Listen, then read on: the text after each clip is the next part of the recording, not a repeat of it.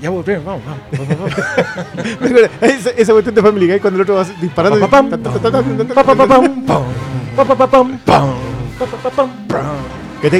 Yo, a mí hay una sola cosa. A mí me encanta cuando hacen los, conciertos de música película acá en Chile. Ya. Porque igual se nota harto la preparación, los tipos son como. Pero son siempre los mismos temas. Sí, po, es como. Son es que tres de Morricone, cinco de John Williams, uno de claro. Henry Mancini y sería. ¿Y, y- más, y la- weón. y las puras fanfarrias. Ni uno de los. Ni uno de los. No, de los yo, yo Welcome to Jurassic Park igual para mí es obligatorio. Y ya, dale, uno de Star Wars porque tenéis que llevar gente. Pero Claro, que esa es la cuestión. po. Igual cuando vino Morricone. Claro, porque como la música de Star Wars es tan mala, weón. No, no, no, pero, pero oye, tenemos más cosas. Sí. No podéis gastar una hora y media en donde siempre vaya a tener 20 minutos de John Williams. Ya, para darte en el gusto vamos a pedir que pongan más rancheras. Pero las Más rancheras son música de western de- película, weón, excepto un de par. Houston. Pero sabes que lo que está viendo es Goldsmith. Está viendo un, concepto de Goldsmith Irwin Allen. Tres personas en la línea. Pura... Oye, ¿qué No, no, no, no, perdón, un Irvin Bueno, Allen, a mí, a mí Allen, dame un. Irvin Allen. Yo igual fui, igual las películas son la zorra. Estás hablando. Bueno, bueno, tírate, tírate un compilado Pixar. No, po. Tírate Los Increíbles, Up y Wally. Listo. Tírate un, un compilado de Aquino de Star Trek. Bueno, son una suite, 15 minutos. Ahora, a todo esto, hay, anunciado, weón, si hay son- anunciado un En, concierto. Chi- en Chile con Cueta hacen uno de esos pero tú al tú sabes, y te po, piden Al Doctor año, Mouse. al año. Doctor Mouse, hay un concierto anunciado de, como de Sansella Sinfónico. Sí, lo hacen. Y no, y creo que uno de Dragon Ball. Una pero es que eso. Pero es que la, la, comuni- la comunidad los otaku, monos la que, chinos, los la que, puta la la que wea. odia Diego, Sí, es más organizada. Yo, yo no sé quién fue el CM que contestó hoy día. Los otakus te mandan saludos, pero quiero, quiero aplaudirlo. Se, se ganó, se ganó tragos.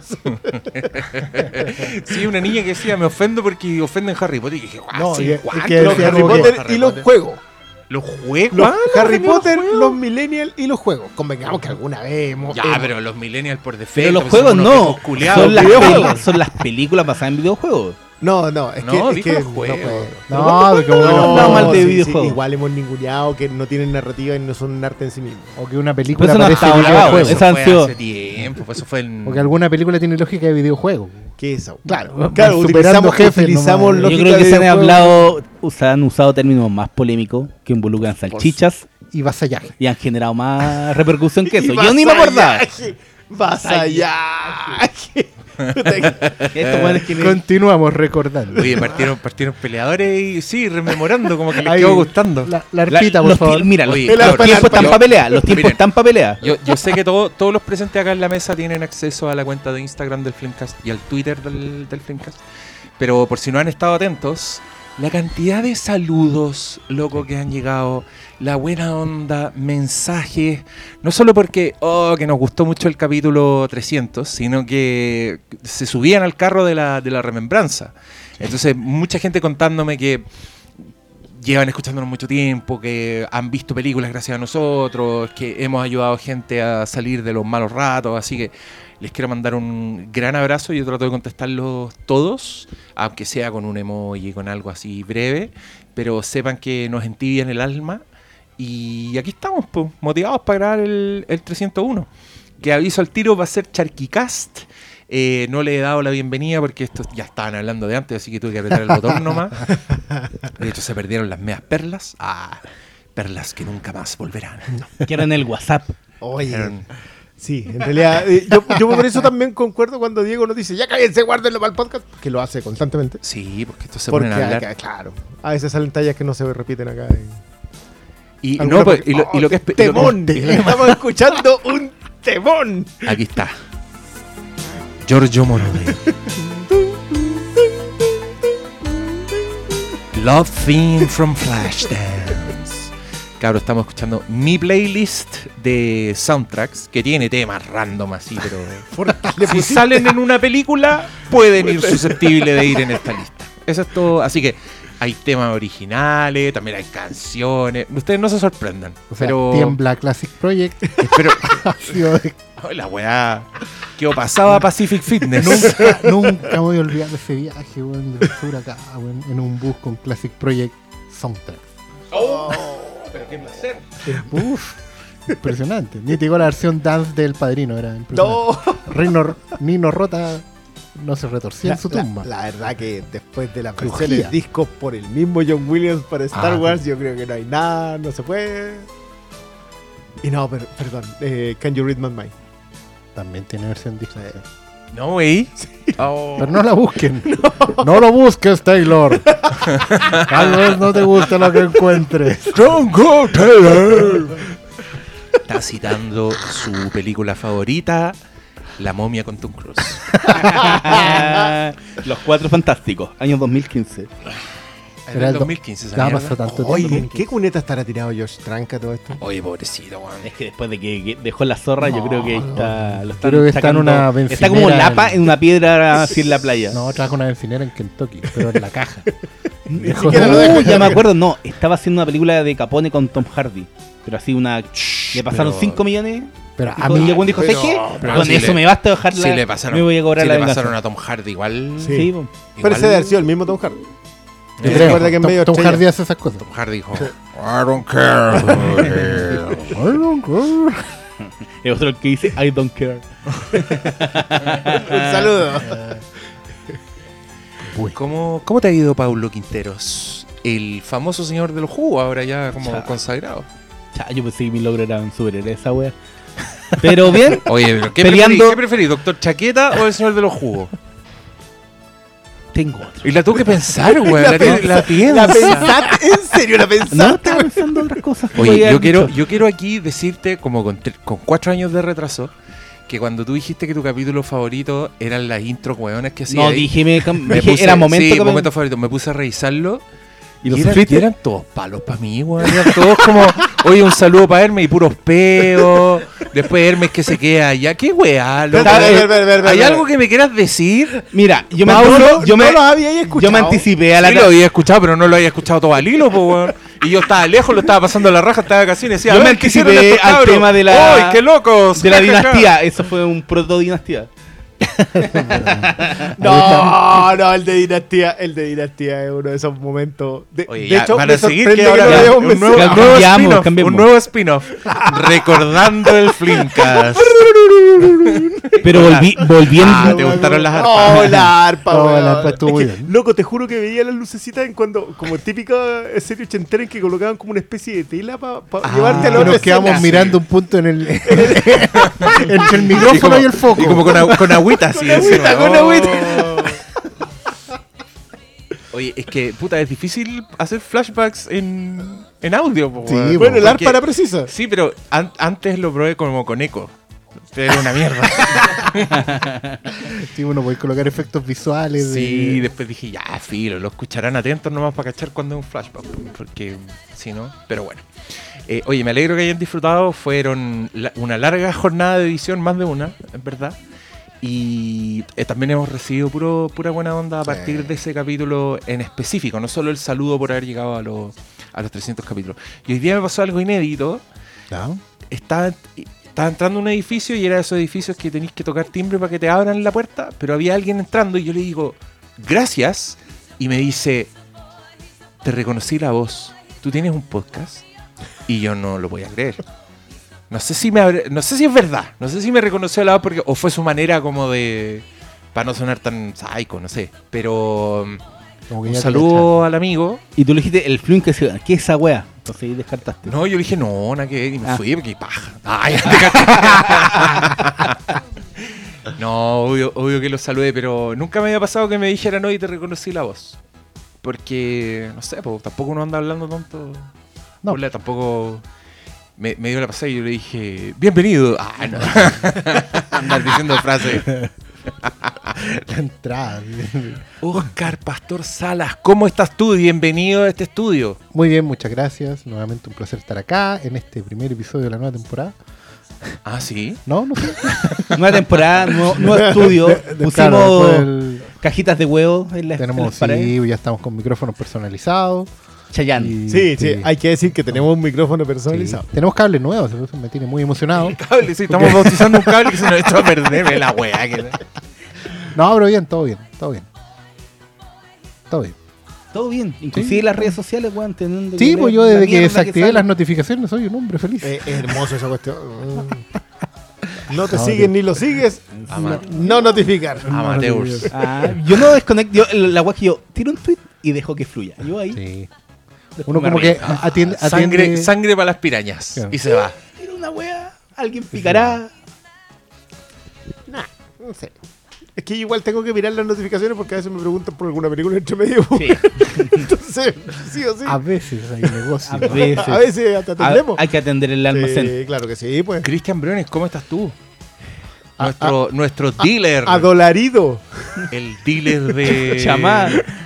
¿Por qué estáis tan dolorido? Cuenta. Adolarido. Ah, dólar. Uh, no, ya no entremos en temas peleagudos porque todavía debo plata. Hoy día pagué la Todavía tarjeta. debo dólares. El comentario bursátil. El comentario, ¿por qué? Comentario bursátil, el comentario de las víctimas. El comentario de, de los No. La y- y pandemia día cambiaria. con, con La todo ya pandemia. se- con toda la, la actividad bursátil cerrada, hoy día entraron en cierre total ¿Qué Dinamarca e Italia. Cierre total. significa eso? Significa que no hay actividad comercial, que toda la gente se queda en su casa. Ah, mierda. En esa, en esas están. Están como en, en la Plaza de la Dignidad. Todos en sus casas. Anda weyando Jude Law con el trajecito transparente mientras vayan andando en las calles. Ah, hiciste una referencia a la película Contagion. Que ahora la gente la está viendo. Contagion. Nadie la vio en su momento. Contagion. Cuando yo, cuando yo posteé, el- ¿qué onda? como a los dos ¿Mm? días, posteé así como que, oye, vamos, se van a acordar de esa película, que era muy bueno porque el, el sticker de ultravioleta tapaba a Laura en Facebook. El único negro tapado un sticker. puro el- sticker en la carátula. El Mike Wazowski. Y sabéis que caleta de gente me dijo que la película era mala. ya, puta la Pero caleta. ¿Y ahora? ¿Qué respuesta? No sé. Yo, Ahora, ay, ¿qué me la, importa, la película se anticipó y, ¿cachao? Cabro. La película que la vieron en el cable a pedazos. Esa película estaba español, muy ¿no? buena. Yo me acuerdo cuando la vi, encontré. Tenía un ritmo, pero brutal. Más encima seguían cayendo personajes. En, duraban lo que duraba que te enfermara ahí. Me acuerdo que la muerte de Kate Winslet fue dolorosa Sí. en esa película. Yo la vi en el cine, pero yo, yo me acuerdo que era como una época que cualquier weá de Steven Soderbergh salía con- contento. Que es como en Que general. es lo básicamente lo- Que es la vida. ver las películas de Stephen Soderbergh. Sí, a mí me gusta Epidemia. ¿Le gusta a usted Outbreak. esa? Sí. Esa Wolfgang con Petersen, Dustin Hoffman. Dustin Hoffman, René El Russo bonito. y Kevin Spacey cuando todavía era un Cuando secundario era- chistoso. Y el, el mono de Friends. Y el, típico comentario. Sí, po, Marcel. Sí, es el mono de Friends. Po, pero el, como que dice, ah, esa es la película del mono de Friends. Espérate un Sí, poco, weón. ¿sí? Sí, po. Sale como sí, pero si en Friends hay un capítulo en que los buenos van por la calle y hay un rodaje de una película donde actúa Jean-Claude Van Damme y sale Sí, Jean-Claude. Van Damme y la película es Epidemia 2 y Ross se reencuentra con Marcel porque Marcel también está actuando en la 2. Se ve- ah, por eso era. Sí, po. un saludo a todos los fans de Friends, a todas estas señoras treintonas. Outbreak. Yo creo que ya pasaron está la de, está 30. de moda basurear Friends, loco, ¿qué pasa? Está de moda basurear, punto. No, pero con Friends les dio. No les ha dado. No, pero, pero sé Que, que, que, sí, que puta, que No, no, pero ve- con- no vean con- el chavo, weón. Con todo lo que ha pasado, se ha digo, pelar muchos más años. ojalá no lleguemos como a esos primeros minutos de la miniserie de The Stand. Cuando está la cagada en el mundo y no quedan sobrevivientes y está los cuerpos, los, los túneles así llenos de autos. Ojalá no lleguemos a esa weá. Bueno, Stephen King salió a tuitear de que, que el coronavirus, por favor, el coronavirus no es como de Stan. No, porque, porque Stand. el Capitán Trips, que el virus es peor, pues la weá se los mata en 5 segundos. Claro, onda, onda, mantengan la calma. Stephen King, pues mantengan la calma. Aún no llegamos ahí. No, de Oye, que parece que en Estados Unidos el, el Trump salió así a decirnos, vamos a ver esto, como que dejó la No. cagada, ¿no? No. No, lo que revés. sucedió fue que eh, Trump estuvo cerca de una persona contagiada y Trump, siendo Trump, dijo, le dijeron, Lo oiga, mandó a matar. No, dijo, oiga señora, hay que, hay, hay- Desinfectarlo. hay que hacerse el, el examen, ni cagando. Creerá que está por No, no, sobre el, co- el amigo- coronavirus. el amigo está medio. Y como que hoy día salió que habían No, y era políticos que no, lo- no lo querían, no lo querían saludar. Sí, Y como que los médicos le están eh, proponiendo a los senadores, hagan el saludo vulcano. Ahí, ahí, que va a terminar Pero esto? están, pero están viviendo su propia película de epidemia los gringos culiados con ese. A nadie se le ocurre poner un presidente tan como las weas en esas películas. Es- Habría es- sido una comedia. Es que está, esto lo está dirigiendo Mike Judge. Estamos viendo- Sí, sí, weón. Mike Judge está dirigiendo. el- ¿Cómo se llama el presidente de Ido- Idiocracy? Eh, Camacho. Eh, ay, ¿Cómo se No llama? sabía el nombre. Era, era Camacho uno de los nombres, pero eran como eh, eh, Sí. Hernán Camacho 3000, no sé cuál. Esa que era luchador. grande Mike Judge. Oye, weón. eh, nunca comentamos el final, el glorioso, maravilloso y hermoso final de Silicon Valley. Loco, Silicon Valley entró con un trote bello y terminó la carrera con un. Qué glorioso, qué, qué hermoso final. Sí. Yo me acuerdo que está, fue como justo en la época que estábamos todos muy prendidos viendo Watchmen. Pero el final de Silicon Valley que pasó con la. Oh, qué, weón, qué manera de ser coherente, qué manera de solucionar el mismo problema en que ellos se habían metido, porque. Puta, no, como que algo dentro de mí No, todavía no quiere y- spoilearlo, y- pero. No, para mí Bighetti. Esa talla, esa, que se la guardaron seis años. Ah, qué no, bueno. y todo, yo creo que es como. No, y la- la- el de Mad Max. Esto man. es- La secuencia No, Mad Max. esa weá, Esa weá como que la hicieron para mí. Sí. Yo lo vi y dije, ah, gracias Silicon Valley. Un guionista dijo, mira, hay un buen tuiteando de Mad Max. Y que ve Silicon Valley. Y le gusta Silicon Valley, va, De, repente dije, oye, hay, hay unos picos de audiencia en, en Chile, vamos a meter un chileno. Aquí hay una weá social, me, que sea Hay pinochetista. un buen tuiteando cosas buenas onda. Bueno, a mí nadie me saca de la cabeza que Big Head es chileno. Ese weón tiene una pinta de chileno, weón.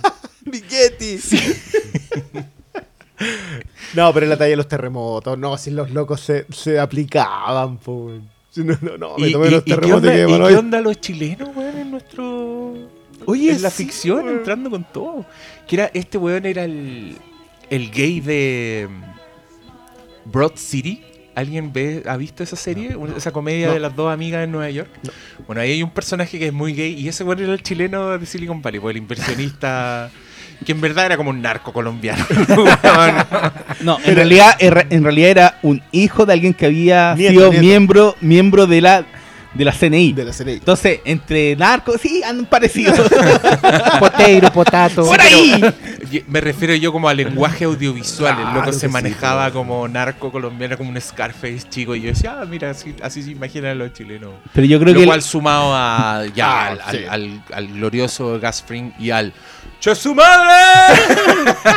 en el Oye. Star Trek no lo hemos comentado. Oye, oye, los misiles iban a llegar como en nueve segundos. My God. Oye, no. que aquí la- Puta la nave culea fea. Puta la nada, Era nada horrible. weón. Horrible, no, es horrible. Eh, horrible. Sí, pero le faltó de poco ese. Qué la- grande la- la- picarlo. La, la nave culia fea. Salpica, medio culeado. Sí, No, hay, no. hay que decirlo que, que tener un Star Trek y un Star Wars. O sea, no protagonizada, pero por lo menos con. Sí, protagonizada. factor chileno. Pero factor chileno Chile igual es. con todo. ¿Qué Yo, igual, yo igual quiero creer que el personaje de Mandalorian es chileno. No solo el actor, el No personaje. solo- también. Algún capítulo le va a decir, guagua culia. Duérmete, guagua culia. Le va a pegar en la manita así. Oye, ¿por qué, por qué no hacemos un doblaje? Le digo, hagamos un doblaje de Mandalorian y le ponemos el filtro. Se Sí, puede. Se puede. Así. Así nomás la wea. Así tiene que ser, tiene que ser, this is the way. Así nomás la wea. Así nomás la wea. Así nomás la wea. Y todos saludan, así nomás la wea. Todo claro, todos los Mandalorian. Así nomás la la wea. Oh, que llegaron chacoteros, estos Va- van a replicar esa idea, weón. Va a pasar. La va a Ya, hacer. pero salió de aquí primero, ustedes saben. Sí. Pa, copyright, flinkas, todos los derechos reservados. No, esta es- Que te vaya bonito con Star Wars. Ya, sobre una propiedad Lucasfilm. Que te vaya bien. Ya llegaron los abogados. Qué weá. Ahí, ahí ya tenemos, tenemos listo el. Oye, como, en- como en los Simpsons, que cada vez que. que Somos Mag- los Mag- Maggie dibujaba como un circulito y aparecía el abogado como. ¡Debe borrar eso! Somos los titulares de la propiedad de Charles Chaplin y usted está haciendo una invitación autorizada de Charles Chaplin. Pobre Y que era viejo, siempre el mismo abogado. Ese personaje no prosperó, pero era el abogado del señor Burns que, o de cualquier De corporación. cualquier, sí, cualquier corporación tenía el mismo abogado. Ah, la raja. Pero bueno, cuando lleguen los abogados ya sabemos qué decirle. ¡Cha su madre! Puta, Ca- Cabrera estuvo muy bien ahí. Cabrera. Santiago Cabrera que iba a ser Aquaman en la película de George Miller. Y después el one hizo la vida de los peces. Puta. Bueno, fue algo. bueno. Igual fue Isaac Méndez. ¿Quién es Isaac Méndez? El Primer- Héroes. el primera tempor- la respetable primera temporada La, de la Héroes. respetabilidad. Él era uno de los protagonistas. La verdad que era el, el loco Y que era uno de los pintaba mejores el personajes. futuro. Isaac Méndez era un buen. Bueno, entraba en trance y pintaba el futuro. Y Sí, por po. eso fue uno de los primeros en despacharse. Sí, pues, y el po. buen, el buen pintaba. Por eran spoilers. portadas de cómics, pero eran. Claro. Anticipaban los. Era, los era el Alex Ross de la weá, pero en, Sí, en, porque los dibujos en eran. Ah, y eran de Alex Ross los Sí. dibujos. Anticipaba el futuro. ¿A dónde la intro? Estaba dejando todas las pistas. No, bueno, pa- yo creo que. ¡Che su madre! Hacía bueno. Y después, y después fue amante de Reese pero- Witherspoon en Big Little Lies. Sí, po. Mira, Ah, Santiago. García, te Sí. mandamos un saludo desde el Flimcast. Y fue el mosquetero Oye, de per- Michael perdón, Bay, ¿no? perdón. Yo creo que no, no, no. Si alguien no está viendo Star Trek Picard, no importa porque salió en todas las noticias que, que ahora había un chileno en, en Star Trek. Eh, Es que, ¿sabes qué? hablando chileno, man. Mucha Sí, gente- porque esa we- weón, ese es lo mejor, porque ya en Breaking Bad estábamos todos emocionados con la paila marina y la weá, pero salía el otro weón y decía, ¿qué estás haciendo? Y ah, ya, negro, Viene del Bronx. ese weón es afroamericano, yo lo vi peleando en la pizzería de Yo, lo- yo sal. lo vi echándose la miseria de sal. Yo estudié en la Universidad Técnica de Santiago. No, Universidad de Santiago de Chile. Oye, No era la técnica. Y también quiero creer que ese el mismo personaje que aparece en The Mandalorian, que también es chileno, y ese weón parado en esa nave, con esa capa al viento y con ese sable culiado. Estoy hablando de un plano Sí, el final. de Mandalorian, que si no digo dónde no es spoiler, pero es una preciosura y creo que es la imagen más bonita que ha tenido Star Wars en este siglo. ¿Y qué debería haber dicho ahí ese personaje si chileno? ¡Che su madre! Aunque yo creo que Gus Fring no sube la voz. Ese weón No, habría no. hecho. "Che su madre". No. Mira, considerando que tenía nexos de. Habría dicho palabras que están prohibidas en este podcast. No habría dicho prueba. cuándo? ¿Desde cuándo hay palabras prohibidas en Hay este una. podcast? Hay nombres prohibidos. Oh. Oh. No, pero yo. Pero no palabras. Está la palabra antónimo de apruebo rechazada en este podcast. Tú dices la palabra retraso. Retra- sí, me anda por ahí la weá. automáticamente- de De, retraso. de retroceder, ah, Sí, sí, que quede claro. Porque hay que Después cuidarse de- también. Después de la, de la salvaje que le pegó a, a la pipetón este. Estamos. Oye, yo este es que el- lo escuché de nuevo. Pisicas. Y es maravilloso eso. Porque en realidad le pegáis donde tenéis que pegarle, pero no hay. no hay, no, sí. Entonces, es verdad. Un maestro, un comunicador, Sí, un profesional un profesional. de las comunicaciones. ¿Viste? Hoy estamos dispersos hoy día, pero es porque es así, porque en verdad tenemos tantas weas para hablar que no vamos a hablar de Porque nada. en realidad, no, porque en realidad vamos a hablar de todas las weas de las que no hemos hablado y que hemos visto en, en estas semanas, meses. Sí, vamos a hacer eso. No sé. ¿Qué han visto? A- a- Ya, aparte po. del che su madre. Vamos, hagamos una ronda. O vamos con las preguntas así, vamos leyendo. Y vamos leyendo, va- vamos a llegar sí. igual, ¿no? Va, va cayendo, Ya, va le, cayendo. le pido a alguien más que tenga No, la cuestión pero- abierta, pero vayan antes- turnando y que no sea yo el único que le... Bien. Prometemos que en alguno de los estrenos grandes que vienen vamos, vamos a tener un capítulo más de una sola cosa. Vamos a volver a nuestro, gente. a nuestro estándar normal. Cuando sí. vuelvan los estrenos grandes, dices tú. Sí, porque estamos- Cuando, cuando termine el coronavirus. Que claro, estamos en este yermo que siempre está después de la, de la temporada de premios que implica eh, este travesía por el desierto. Podemos mencionar que, eso no- que, que hay más de alguien que lo comenta. ¿Qué cosa? Que se nos quedó una de la temporada de premios que llegó tarde y llegó, entre comillas, a la temporada de premios, que fue Uncut Gems. Ah, ¿querés hablar de Uncut Gems? Perdón, ¿quién, quién aquí la vio? Yo. Y na- yo- mira, el ¿Nadie más? Yo estaba de vacaciones, me puse a verla muy tarde y vi eh, como un cuarto y no me he dado el tiempo de... Porque eso lo quiero ver No, como esa- esa es de un un día en la tarde, Sí. así bien... Porque lo que vi me gustó mucho. Pero como volví a la pega y llegó tarde, no, no me da eso. Mira, yo, yo, yo voy a decir esto. o no la gente- disfrutaría como la disfrutaría si la tengo No, no, como es apurado, que es de un ¿cachai? tirón. Es de, esa es de un tirón. Eh, hay mucha Mira. gente que comenta que es muy estresante la película. Yo- co- sí, cosa yo soy uno de ellos. concuerdo. Pero yo siento que es porque los Abdi son tipos particularmente fatalistas. O sea, como que siempre te entregan una obra que tú sabes que va a terminar mal. Como- Ah, como sí. Ah, yo no, lo- mira, lo- yo, es que la yo no filmografía sabía tanto, anterior de- pero, pero contemos. Es una película de Adam Sandler en que Adam Sandler interpreta a un puta, es, es como joyero. Un, es como un mercader de joyas Dueño que, de las joyas varón. Que está metido en, un, en, el, en el distrito, en el Diamond District de Nueva York, que es donde es. están como todos, todos estos señores judíos, así como... mm, ¿Cómo se llaman esa...? Eh. Los que lo no, con los rulitos. los rulitos, sí, porque, porque es un sector conocido donde justamente proliferan estos señores. Y el weón es básicamente, puta, es como un, es un Mauricio Israel, el weón. Así es como un weón que tiene una vida que yo me estresé solo de pensar la vida del weón. O sea, es un loco que está como pasando, se entiende que está pasando como por un divorcio, que tiene una amante escondida, que es una, una, una chiquilla que trabaja con él en, en la weá, que le debe plata a todo el mundo, que es ludópata, que constantemente lo están llamando por teléfono y están preguntando por él. Y, y esto con un estilo muy naturalista y con una Adam Sandler que está, pero así. Flor, como. Vuelve a eso, digo. No, que haga la weá que quiera. Sí, se, lo, se lo merece. Talento hay. Pero el loco además está como más flaco, se ve como enfermo. Demacrado. Y, y está metido con. Y, y le llega una joya particularmente valiosa, que es como una piedra preciosa. Que también es una apuesta. que es una uncut gem, que Claro. es una joya sin procesar, como directamente de la caverna donde la encontraron. Un diamante en sangre. Y, y el loco empieza a tratar de. como que para él, esta, esa piedra es la salida a todo. Es como el, lo que le va a permitir pagar deudas y toda la wea. Pero venderla no va a ser tan fácil, sacarle precio no es tan fácil. Y es como un estrés constante de este señor que constantemente, a cada rato está diciendo, dile que no estoy, no contesta el teléfono, encerrona de alguien que le quiere cobrar algo, amante haciéndole atado, esposa haciéndole atado y, bueno, no descansa. Y la, tú la señora es Elsa. y tú tampoco descansáis. Es la Adele Dazim. ¿No como le decía yo en Travolta? Adele Dazim. Gracias por llegar tarde al chiste, malo. La- Ya, pero así- ¿Cómo se llama? ¿qué tal Eh, Y Dina Menzel. Idina Menzel. Divina Monzel. Elsa, pues la voz de Let It Go en inglés. Así es.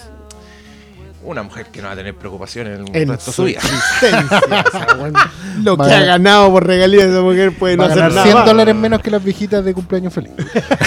Imagínate que hay muñecas con la grabación de su No, y voz. con eso ya está ahí. No, con eso ya está. Listo.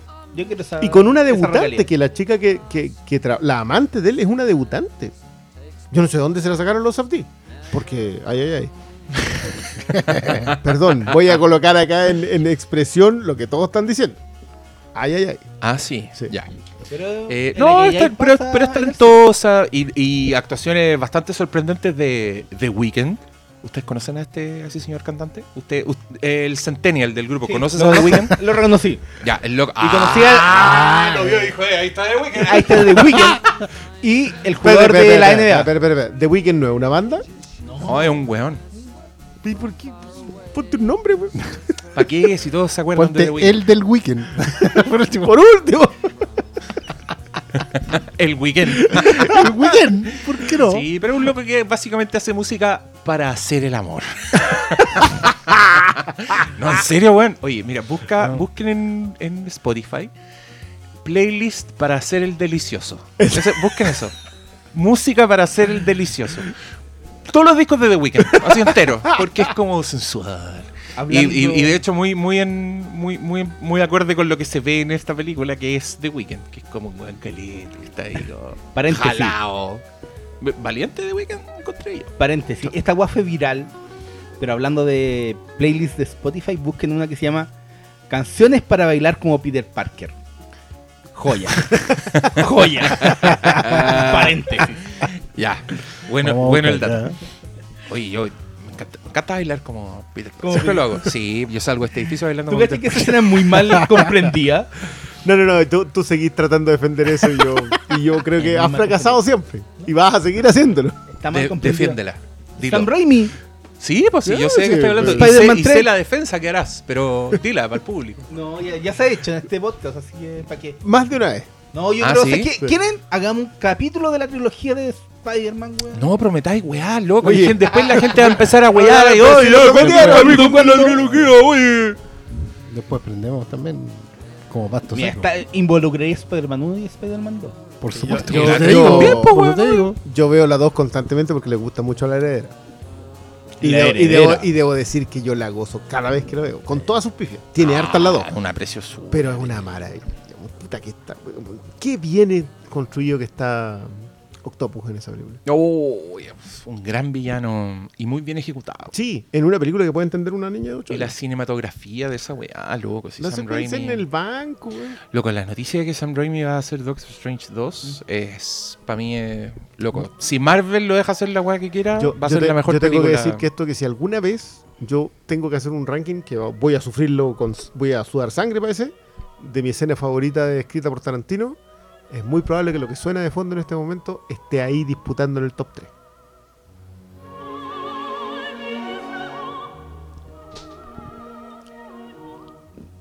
¿Cuál es la escena dirigida por Tarantino que tiene esta mu- Escrita por Tarantino que tiene esta escrita música? por Tarantino Puta, el ranking específico, weón. escrita por Tarantino ¿qué más? ¿Cuál es? Es de... son como son 11 películas en este momento. City, No, pues esta es de... mm, Esta María True Roja. Romance. True Romance. sí pues esta es la secuencia de Dennis Hooper con Christopher Walken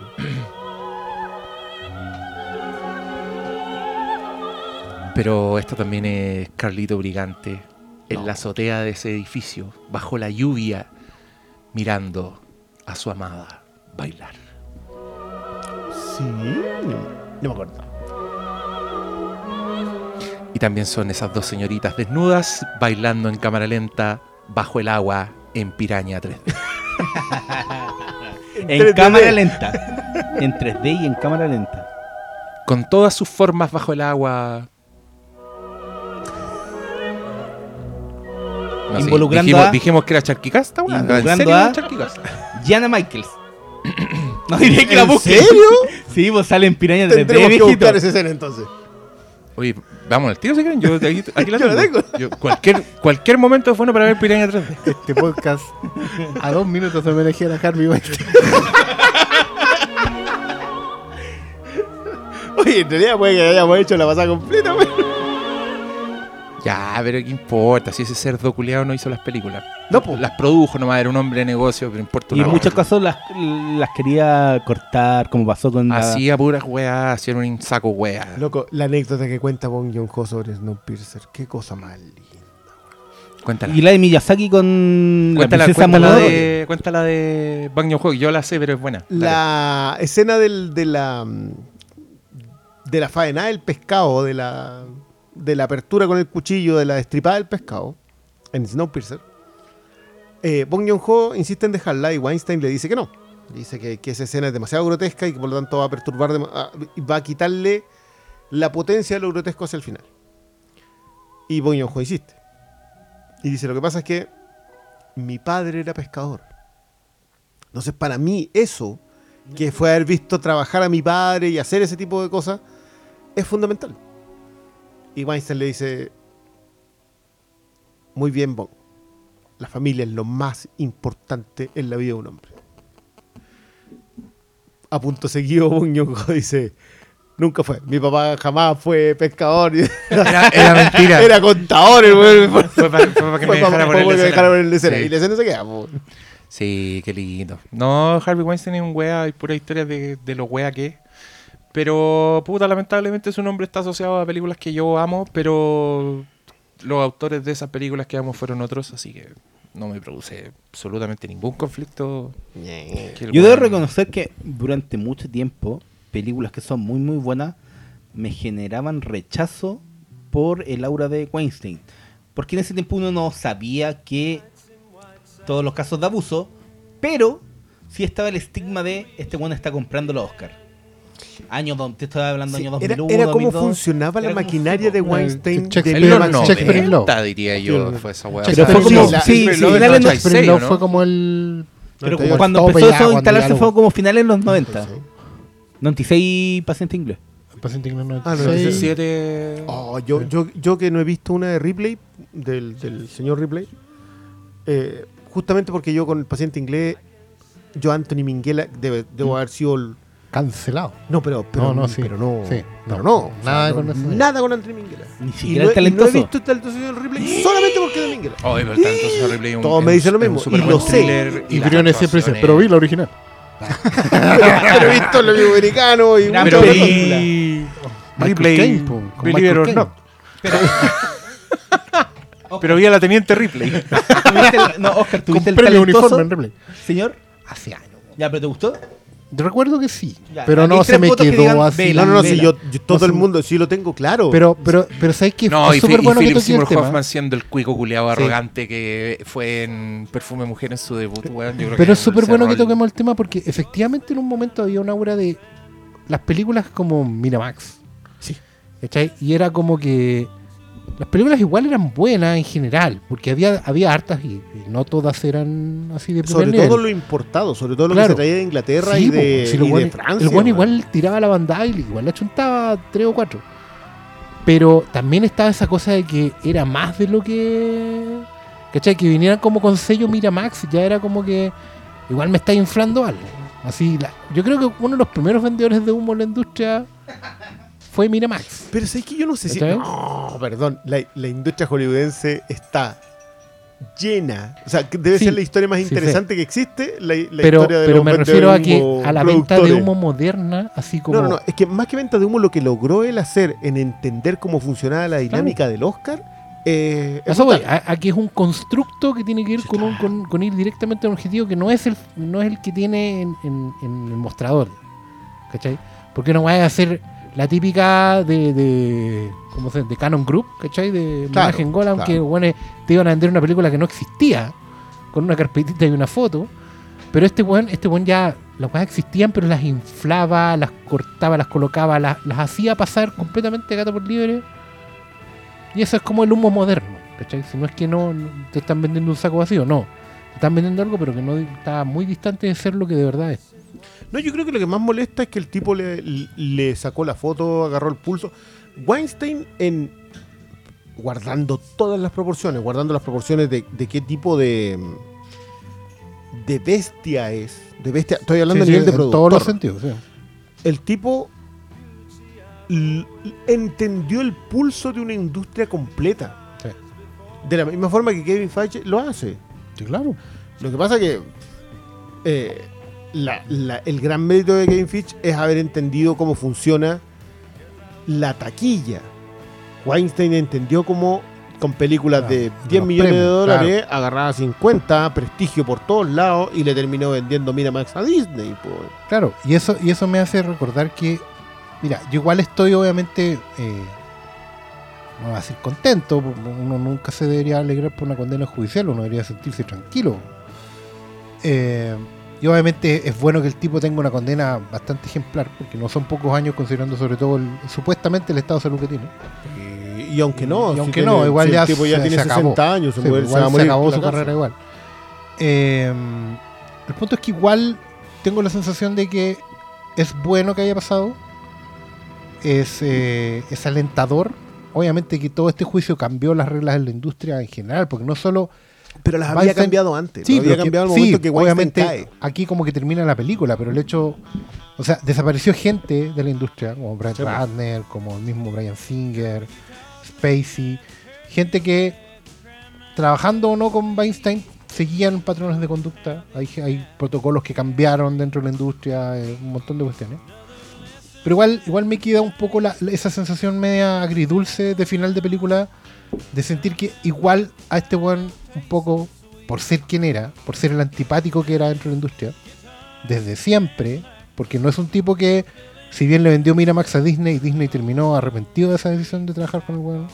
El hermano de Weinstein, eran de Weinstein Company, Company. porque eran dos hermanos. No, ojo, a- Terminaron- vos agarráis Weinstein Company, todo lo que produjeron, No, pues sí. y son todas películas. Y es un catálogo que hoy día corre el riesgo de perderse. Y, mal. ojo, y cuidado con el de Miramax. Sí. Eh, pero ponte tú. Siento que igual un poco la industria aprovecha de dejarlo caer. ¿Cachai? Siento que igual hay gente que teniendo tanta responsabilidad similar o todo, eh, aprovecha esta instancia como para que salir un poco libre polvo de paja. Ojalá que al menos en las conciencias los buenos no vuelvan a sentirse No, yo- libres yo- de repetir un comportamiento yo que creo no que, corresponde. que- lo que cambió fue la industria. ¿sí? El comportamiento de la industria de ahora en adelante no, no va a O sea, ser. hay el mucha más fiscalización, Claro, si no alguien, alguien eso, habla, en- le creen. En términos inclusive menores como el, la típica imagen del director saco wea, lo- de yo hago lo que quiero y trato a la gente como la mierda.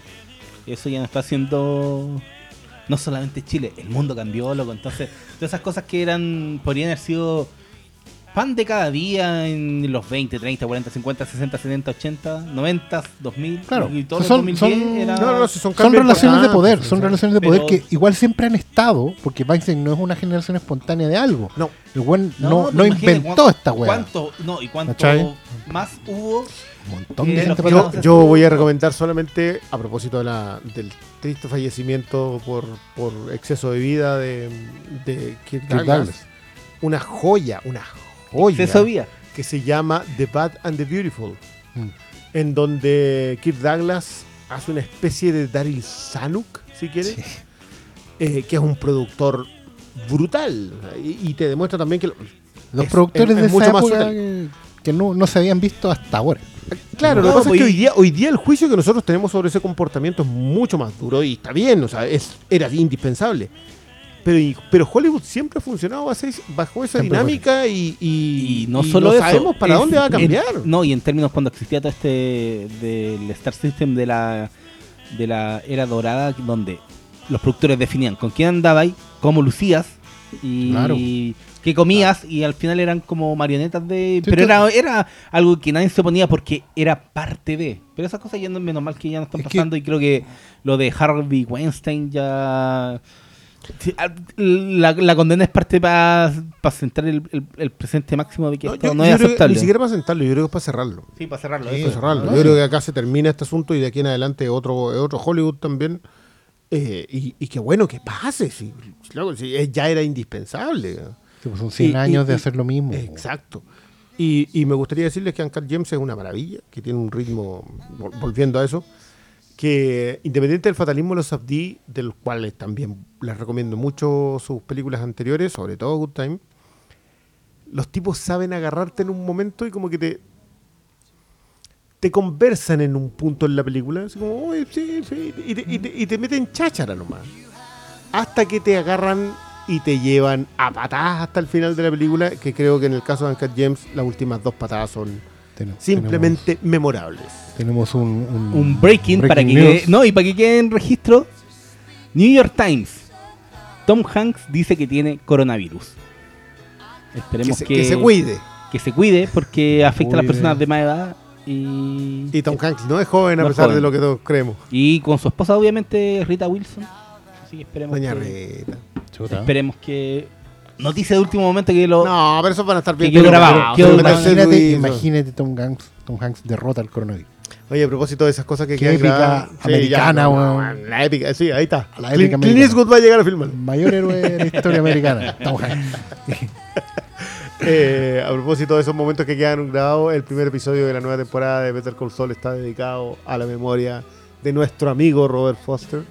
Y, Y a mí me sale en parece- el primer capítulo. Y, y a mí me parece hermoso que así y el sea. primer capítulo es una joya como cada temporada, como cada episodio de esa serie.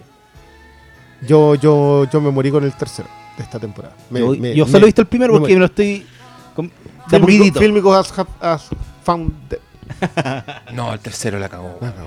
Qué, qué tercero la cagó eh, Kim Weck. Yo, esa terminó da, el último plano y yo, ojito vidriosito. Va ¿Cómo es posible que un puro capítulo haga tanto en tu...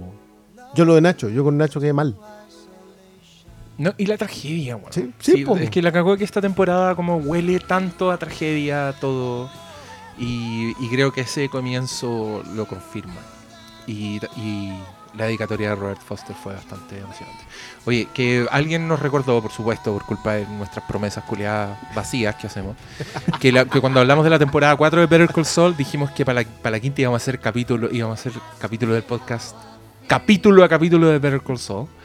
Pero eso no va a pasar. Es que Pero Es podemos que hacerlo en la es- es Watchmen. poco práctico. Watchmen lo hacía cada tres episodios. Eh, sí, cada tres episodios. Que el Craig Mason Ya estamos conversaba- atrasados, entonces ya Estamos debemos atrasados. Pero podemos hacerlo solo no, los pero tres mira, a lo primeros, máximo, weón. yo, mira, considerando nuestros tiempos y todo, yo digo, la previa, antes del final y el final. Eso asegurado.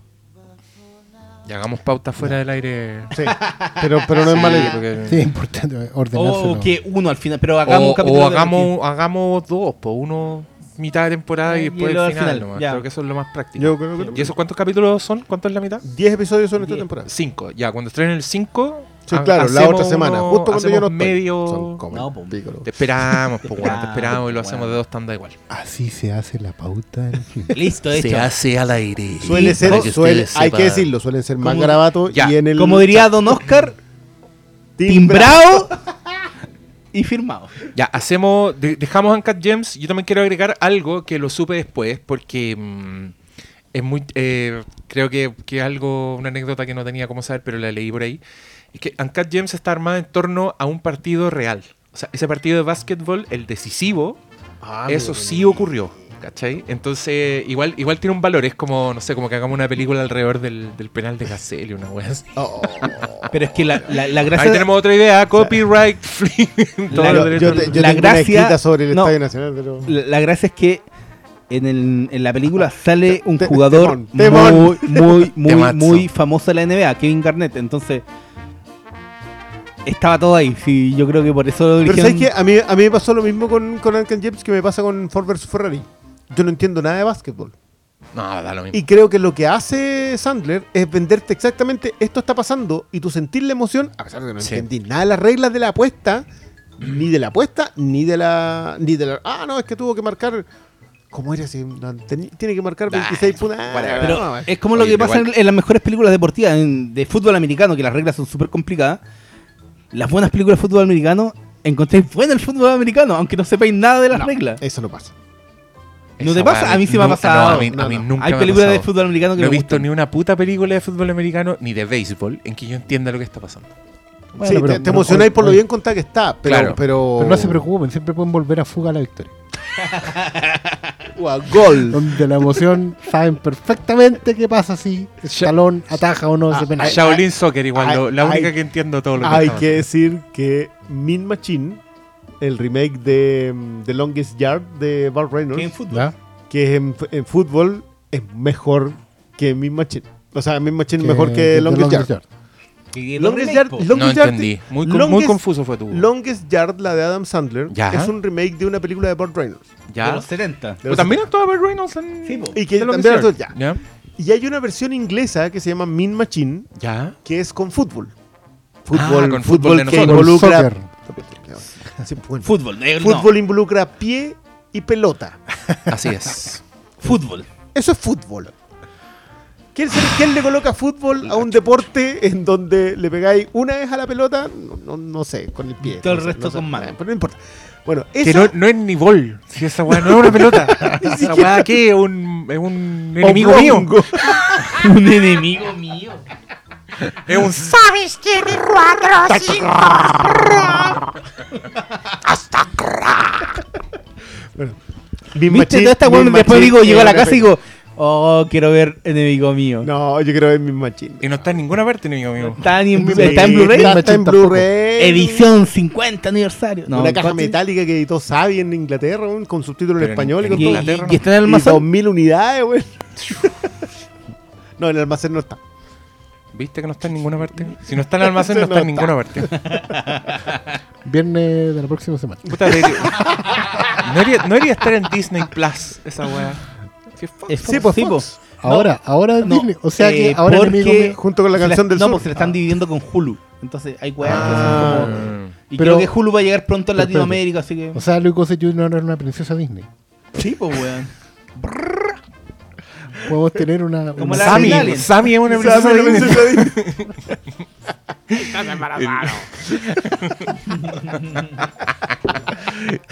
Oh, Dios mío, estás Yo embarazada. espero que la, la audiencia del Finca haya visto enemigo Sí, mío. porque si no, no, no entendieron ni una mierda. mierda. Bueno, partieron a Oye, googlear. usted- Eso es lo bonito de según- este este es programa. un especial de Wolfgang Peterson, por lo que veo.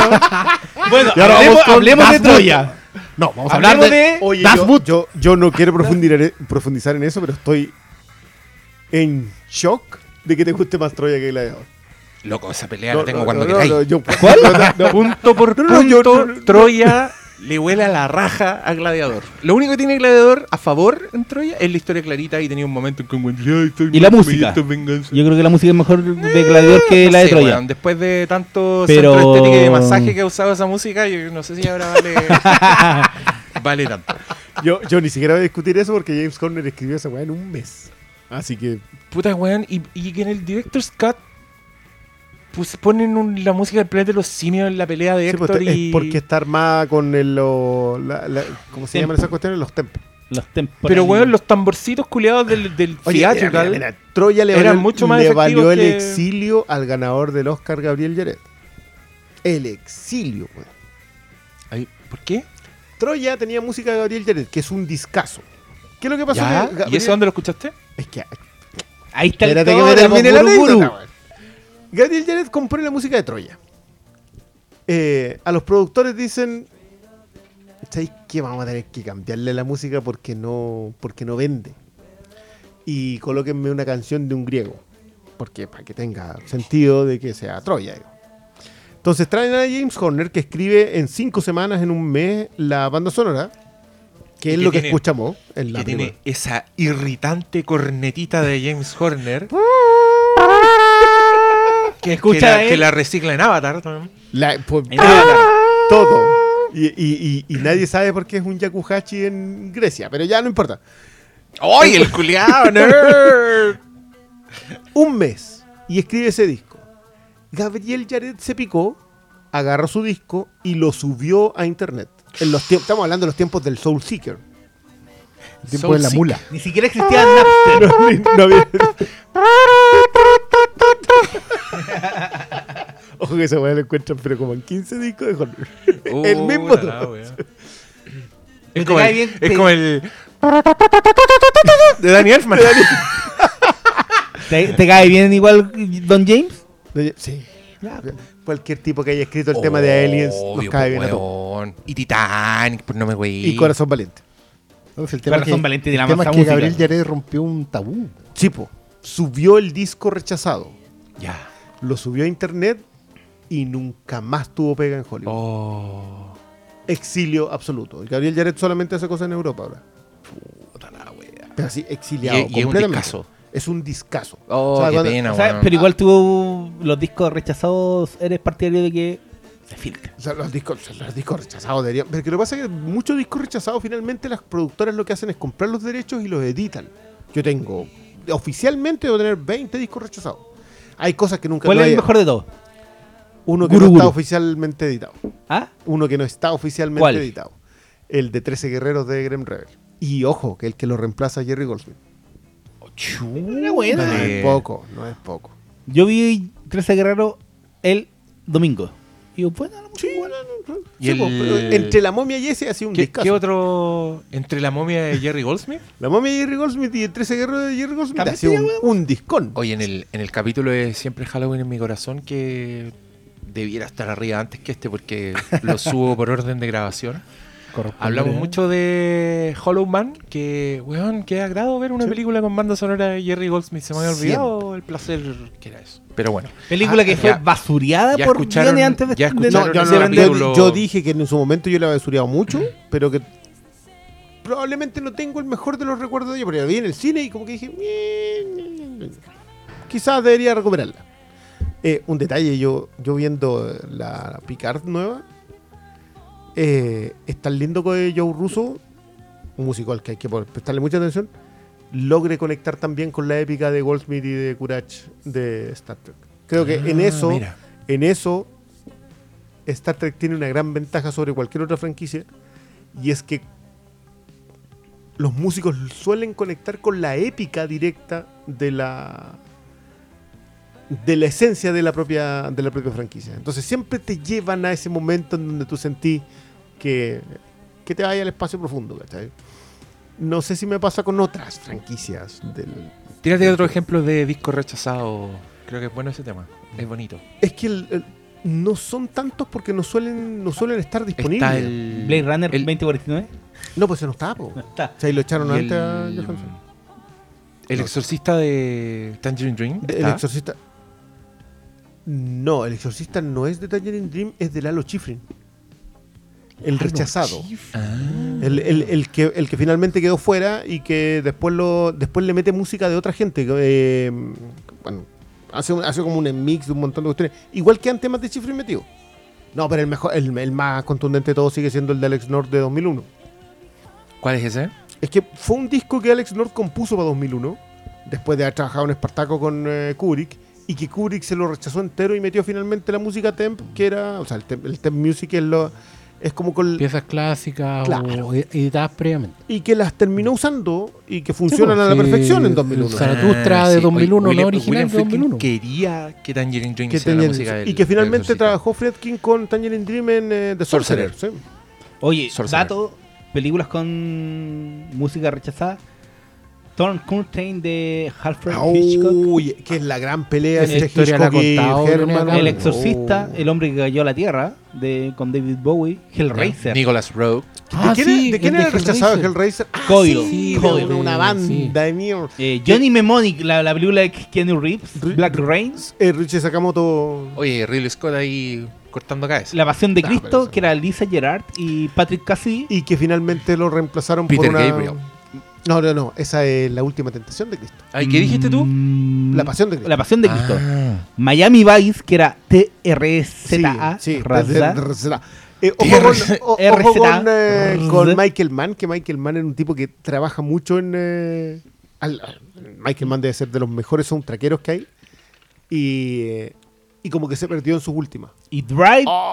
Pero ¿cómo colocáis este tema así en, así en la play? Esto va al final de la playlist, Derme. Y Drive Johnny Jewel. Yo digo, ah, Para Drive. Esa encontré un, unos datos. ¿Drive? ¿Cuál era el Drive? Johnny Jewel. Oye, pero el Drive era la, la- esa weá del Ryan Gosling, ¿no? Sí. que tiene muy buenas canciones que imitan ser ochenteras, pero no lo son, y un discazo de Cliff Martínez. Pero esa, esa weá que le había puesto música temporal de. ¿De quién era? De Morricone. ¿No te acordáis de ese cagazo? Cuando se estrenó Drive, es que cuando, cuando salió Drive, se filtró a internet una. ¿Te acuerdas tú, malito, esta weá? Se, Ah, se no, filtró una lo que copia pasó- preliminar. espérate, el- se- se- sí. una copia, un working. Donde el loco le había puesto música. Temporal, mientras, eso po. significa el Y había puesto, creo que weas de Ennio Morricone, no sé qué. Y cuando se estrenó en el cine, un crítico en el diario habló de la música de Morricone y habló de la música de la, de la Oh, copia la- preliminar y se mandó el cagazo. Eso también le pasó al, al güeta del Harry Knowles de Ain't Con News. También le pasó con una película donde alabó la música y la música no estaba porque era el puta, Era era un- versión Puta previa. que la vendió, weón. Era una venta. Sí, ahí uno, uno pilla a los críticos. Yo siempre me, me voy a acordar de, de otro también que cuando salió El Luchador, que fue otra película. El wrestler de Aronofsky. La de Aronofsky, que esa weá se demoró en llegar, entonces ya está en internet. Y si tú la veías en internet, el, al loco le ponían The Ram, así se llamaba el luchador, Ah, ya. en, el, en la copia pirata, traducían esa weá, le ponían el como el, El carnero. el carnero, una weá. No, no, mentira, te estoy acordando pésimo. En la copia pirata lo traducían mal, The Ram. Le ponían otra weá. Y en la copia of- oficial del cine, por supuesto, le ponían el carnero, porque ponían bien el nombre. Y leo la crítica y el loco pone el nombre. Mula, pirata. Pone el nombre la weá pirata. Puta la weá. Papelón. A, a- a todo esto, Jerry ah, no. yo- la última banda sonora de Jerry Goldsmith fue reemplazado. Oh, qué dolor. Y por un loquito que hasta el día de hoy no. no, pero brillado ¿cuál fue esa? Timeline. ¿Cuál es esa weá? ¿No, se acuerdan de Timeline? ¿De quién? Una que tiene como con viaje en el tiempo. con Ah, la de, la, la de Donner. Es de Donner, claro. Donde viajan a la edad, a un- época Sí, ¿de dónde? 1500 Sí, y es con Paul Walker. Por Walker. Es Paul Walker. Gerard Butler. Sí, y un grupo de... Oh, yo no me acuerdo esa weá. Sí, es un grupo que viaja y sale Gerard Butler. Sí, po. Sí, la vi. Directo a video. Esa es Brian Tyler con eh, la música que, que vimos en la película y, ¿Y era qué- Jerry y qué Goldsmith. de le la- hicieron Mira, y viejito, Donner weón? terminó peleándose con Goldman. Qué pena. No, no, no, fue pro- impos- imposición de la producción. Ah, ya. Ya, qué bueno. Qué paja, weón. No, lata a los pobres viejos ahí peleándose. weón. No, Uno no, tiene y tanto Goldsmith amor, a esa weón. altura ya no está ni ahí. No, po, ya po. había sobrevivido a, Yo a creo que, Ridley la, Scott. creo que la última que le escuché fue la de Looney Tunes. Ese fue el último oficial. Ah, Es bacán eso, Joe. Dante, siempre fiel. Joe Dante, que fue siempre fiel, probablemente el fan más rudo de toda la historia de Jerry Goldsmith. O sea, y fan, fan, fan. O sea, el es que tipo lo, yo, lo yo, insisto que Gremlins es una banda sonora, weón. Creo que es mi banda sonora favorita de es todos un los tiempos. ¿En serio? Matiné, weón, que es una película menor en todos los sentidos que se te puede ocurrir. Pero es que todas las weón, weón, The Burbs también es También. bueno el soundtrack de esa weá. El de Viaje Insólito lo encuentro hermoso. No, o sea, Inner Space es una joyita. Bueno, y recordemos y siempre que y recordemos siempre que toda esta loa de Jerry Goldsmith obviamente se corona con la banda sonora del planeta de los simios. Obviamente. Oh, no, pero es que ese weón él- era lo más grande. yo, que yo, que yo creo que debe estar en el top 5 de. Hizo de Jerry música de monos. Hizo música de cuenta monos. la anécdota de por qué odias a Ridley Scott. Yo, no- yo no odio a Ridley Scott. Lo desprecio. El odio implica energía, el desprecio no. Ya. ¿Por qué? No, no, esto ya lo he comentado muchas veces. weón. Pero a lo que le hizo con Freud, Alien, a Jerry Goldsmith, mira, ya, eso, eso puede ser tolerable. Es entendible que un director que decida tomar banda sonora y que diga, sabes que esto es lo que yo quiero que hagáis, y que se lo pase a un músico que es legendario como Goldsmith, y el músico diga, no, pues es que mi pega es hacerte música nueva. Eh, puedo entender que pase. Que el director decida finalmente utilizar la música que él haya pescado. En el caso de Alien es Freud. Él coloca la banda sonora de, de una película anterior que ya había musicalizado el mismo Goldsmith. Está bien. Goldsmith logró entender eso y vuelve a trabajar con Ridley Scott para Leyenda. En donde eh, Ridley Scott vuelve a hacerle la misma y le cambia la banda sonora completa por una de Tangerine Dream, que no es un mal disco, pero bueno, ¿de qué estamos hablando? Pero ya fue ir a mearle la tumba en lo, ocupar un tema de 13 guerreros para Kingdom of Heaven. Entonces, uno ya llega a un momento en donde toma distancia de ciertos directores porque Ridley Scott le hizo eso a Jerry Goldsmith y te digo al resto, o sea, con Harry Gregson Williams anécdota Pero que él si fue- usted nombró como tres películas de Ridley Scott en su Sí, lista. No, no, no. es- es Harry Gregson Williams fue a ver la película al cine y se encontró con que tenía música que no era de él. Entonces ya llega un punto en donde. Y Como yo- Hans Zimmer. Oh.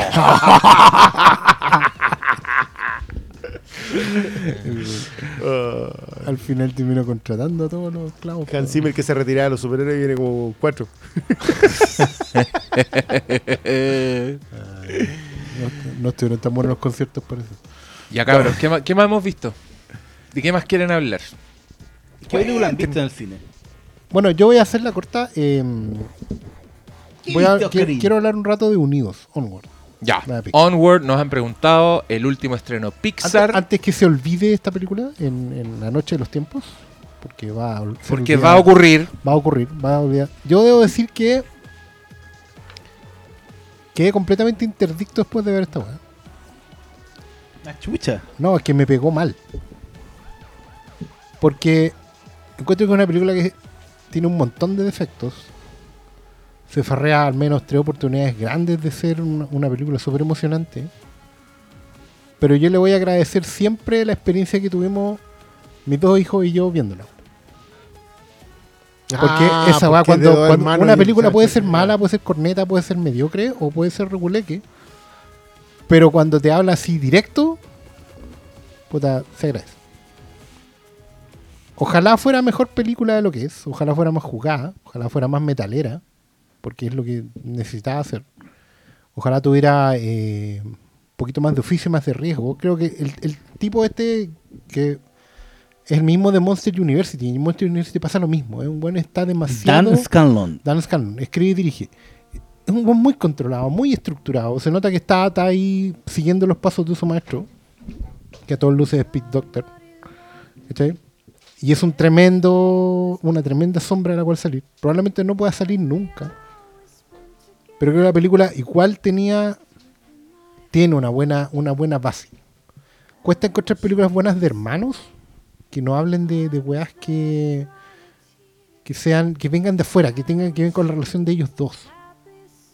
Y especialmente en este como proyectar el legado del padre, pero no desde el punto de vista del padre. Creo que esa weá está súper bien. Y está súper, eh, es súper honesta en esa bola. Es súper honesta hablar de que hay más opciones en la vida, que era una idea que igual está en Monster University. Quizás la única buena, wea buena de Monster University, apa- aparte de un par de tallas, es que en el fondo no necesitáis titularte en la universidad para ser alguien. Que hay otros caminos, hay caminos alternativos y que, igual te conducen a algo bueno. En esta, en esta película, la parada del hermano mayor, como alguien que es un fracasado, que eso no implica eh, que no valgas, ¿cachai? que no tenga, la, la vida no tenga sentido contigo al lado.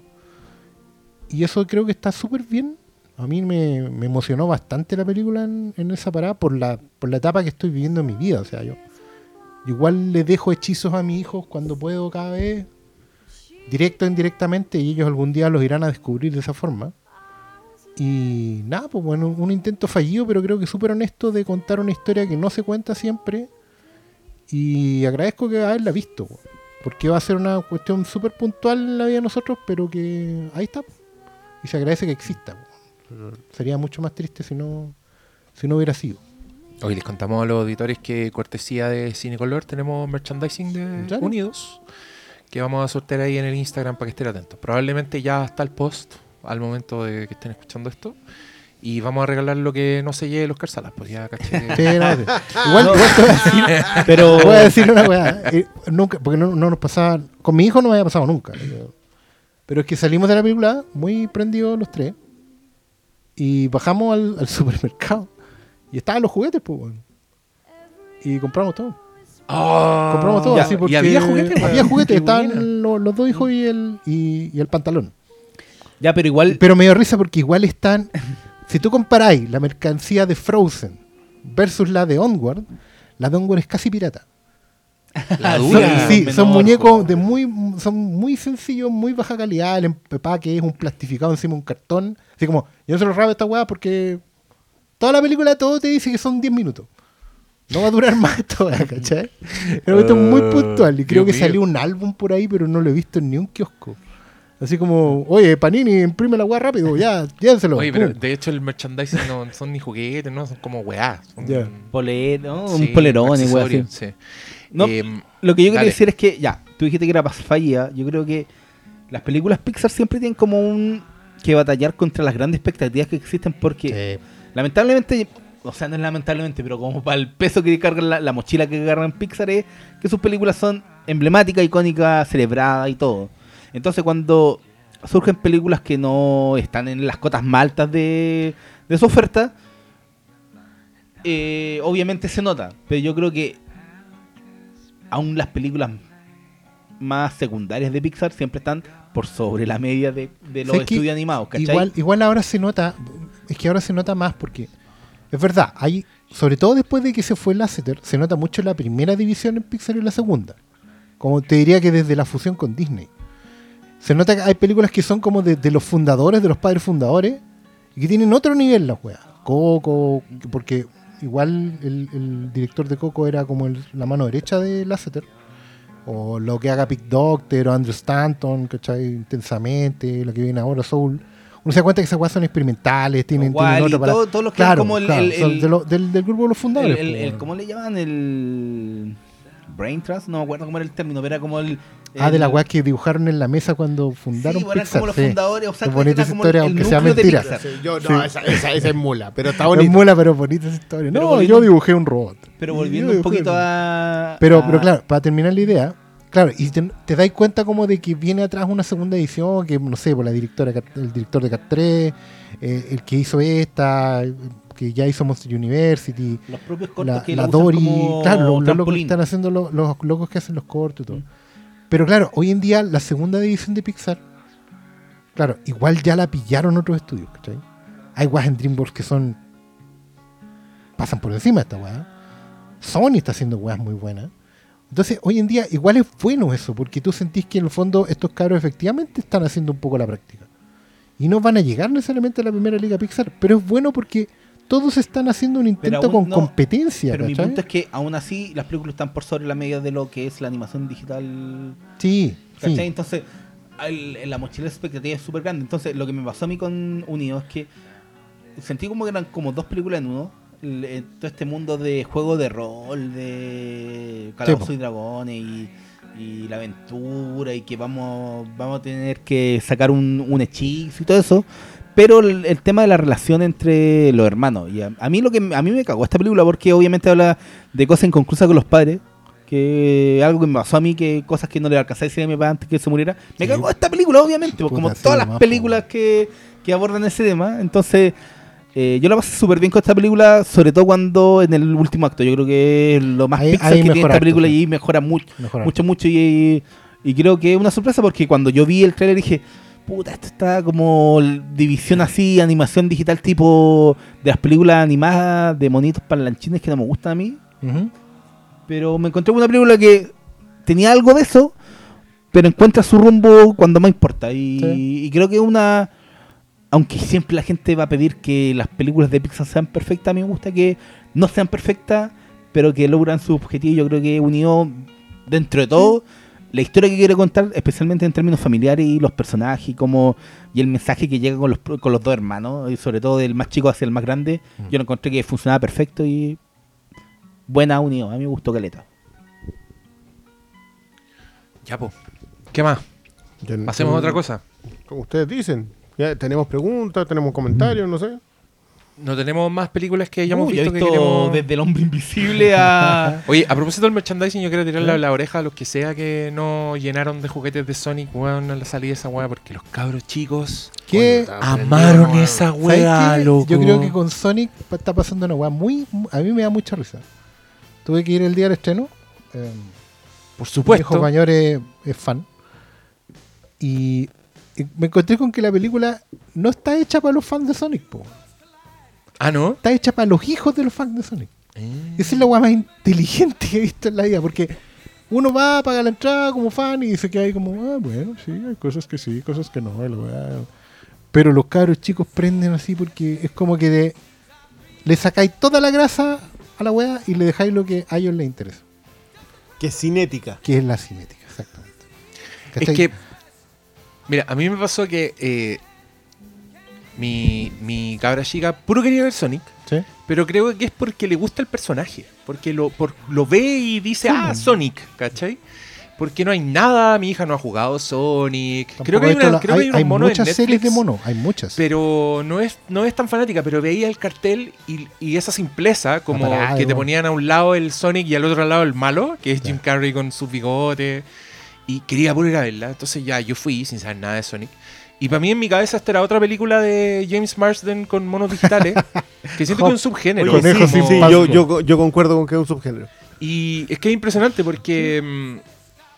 Mm, la puta, si no es James Marsden, es el, este weón del Jason Lee eh, con Ah, Alvin la, la- ardilla. Alvin la ardilla, Pero sí. si tiene O esa nomás, po. es el, son cuatro, pues, weón. No, pero hay No, una pero, que no pero no, sí, a partir de la segunda ya no sale. No, Sí. hay una sola nomás que no sale. Hace un cameo y le pasan a un cabro más joven. Sí, pues la segunda. No, en la cuatro. cuarta. Bueno, créeme. No, La A mí, a mí también, créeme. La he Weón, oye. Yo también Weón, la he visto muchas cuatro. veces, son cuatro.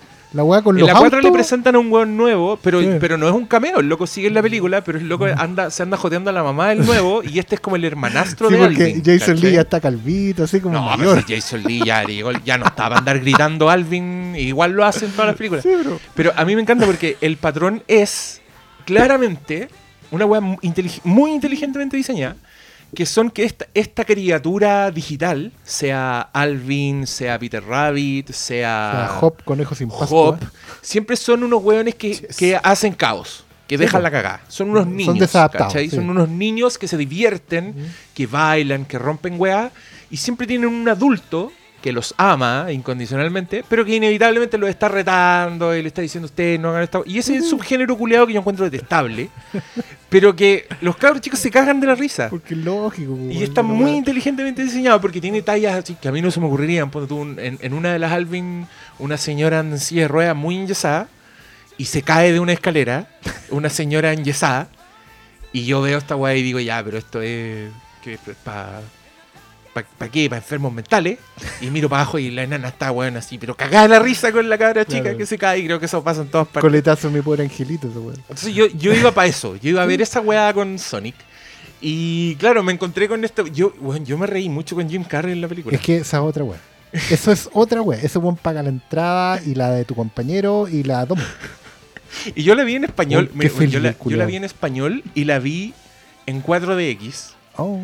Bueno, mi cabra bueno. chica fue a Disney. Eso, le- a todos les recomiendo el, el Disney barato. Vayan a un 4DX y vean una estatua de mono. De de mono. Porque el Sonic corría y le tiraban viento, el Sonic peleaba y movían los asientos. Weón, todos Oye, los cabros idea, chicos en esa sala. Me había dicho que voy a ver una rápido y furiosa en esa weá, pero podríamos. No, vayan, a- vayan con los cabros chicos, si, si es para eso. No, así que les mando un saludo a todos los pailones culeados que estaban viendo Star Wars en 4DX. Yo entre ellos. Me mando un saludo. Porque era la única función que me servía a la hora y tenía que grabar esta cagada.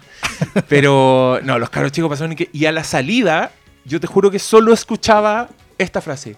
Cómprame algo Sonic, man, cómprame un Sonic. ¿dónde es?" Y andaba un cabro chico con un Sonic, que lo llevó de su casa. Sí. Weón, andan, andan todos detrás del cabro chico, papás preguntándole dónde lo compró, pensando que había sido de ahí todo. En la feria lo. Es la feria friki. Pero si siempre ha habido, esa es la weá penca. Siempre ha habido merchandising Oye, de Sonic si- pirata Si veía uno, eternamente. si veía uno, guárdamelo porque ya. me lo no, me cargaron. ponte tú. Mis No, cabros igual no. cachaban algo. Pero yo gocé mucho al Jim Carrey porque era un weón de los años 80. Con su bigote y sus escenas de baile, Jim Carrey, weón. Toda la weá.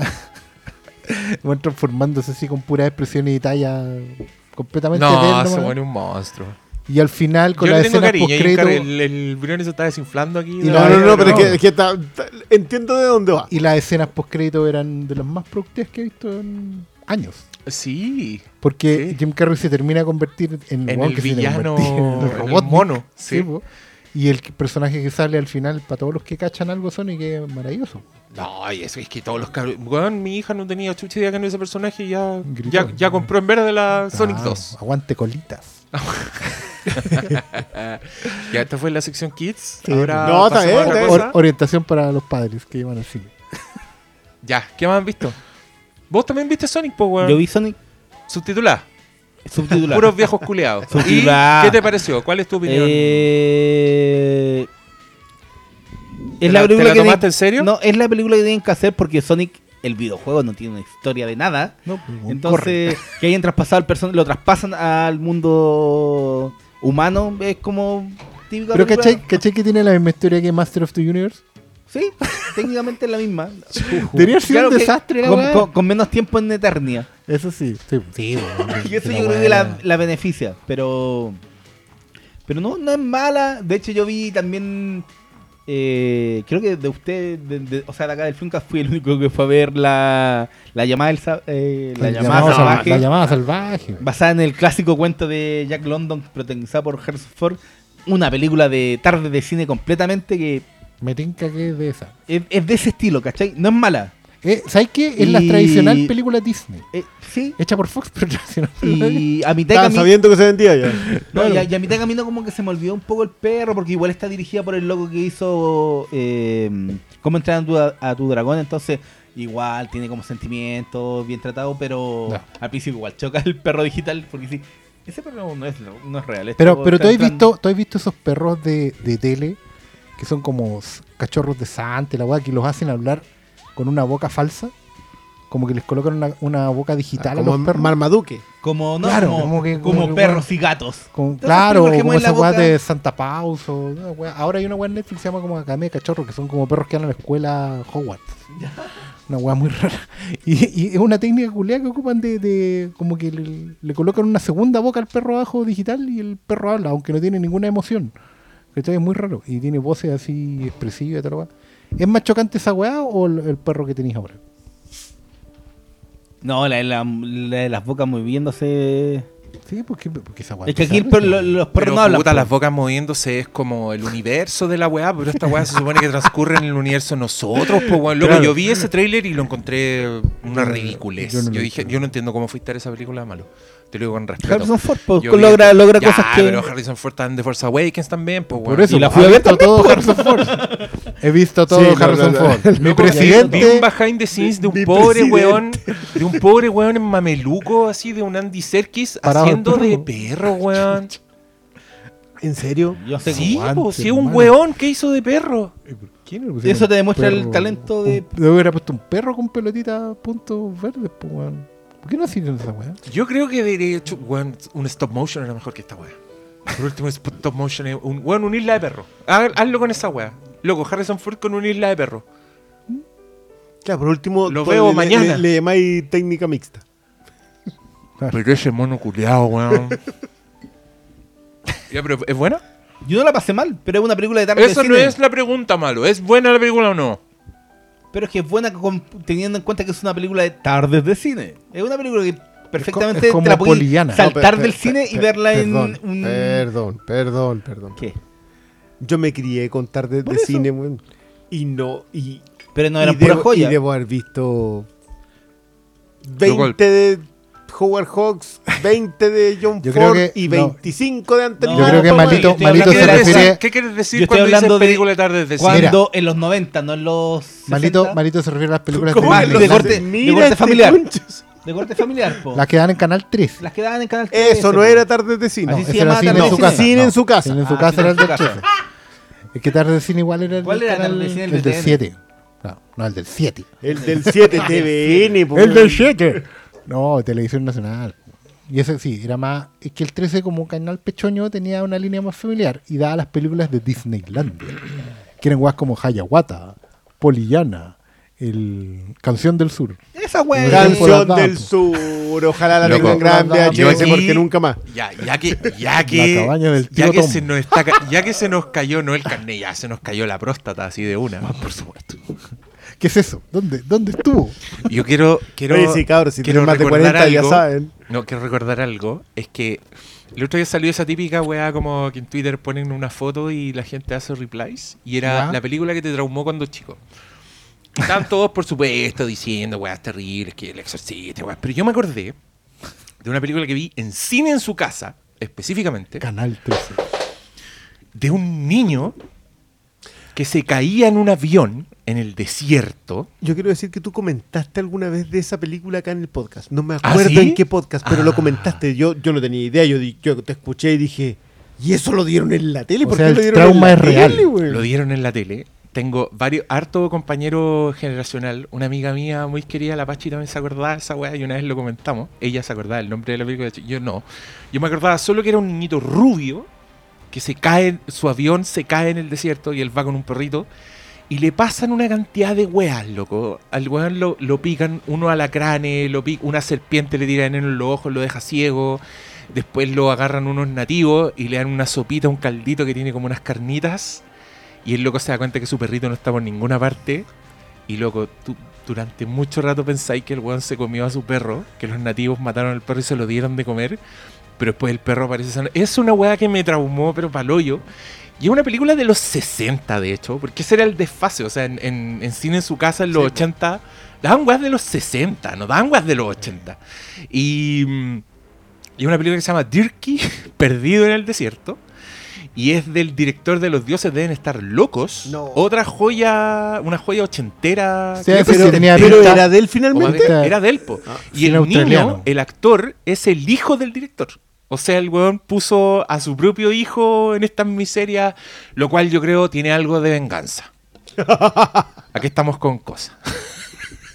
Le dijo, hijo, somos australianos, ven a aprender. No, perdón. Ya, pero yo lo sé que- deben estar locos, es sudafricano. Yo lo que quiero, yo lo que quiero decir es que razón. esa película de cine en su casa tiene alacranes reales, serpientes reales, perros reales y para un niño fue increíble. Yo no sé si quiero ver a Harrison Ford con Marmaduke, weón.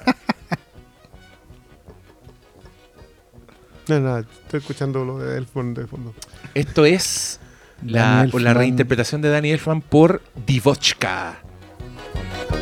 Que es como si Costurica hubiera hecho el extraño mundo de Jack. Loco, Divochka es una de mis bandas favoritas de todos los tiempos y nunca he puesto música de ellos en el podcast, mira. Hasta ahora. Siempre hay una primera vez para ti. Es que no hemos comentado Little Miss Sunshine, cabrón. Deberíamos hablar de Host y hablar de las dos influencias de Host, que son Tiburón y Little Miss Sunshine. Pero Little Miss Sunshine no es posterior a The Host. Igual Igual está hueveando. ¿Por qué lo tomáis en serio?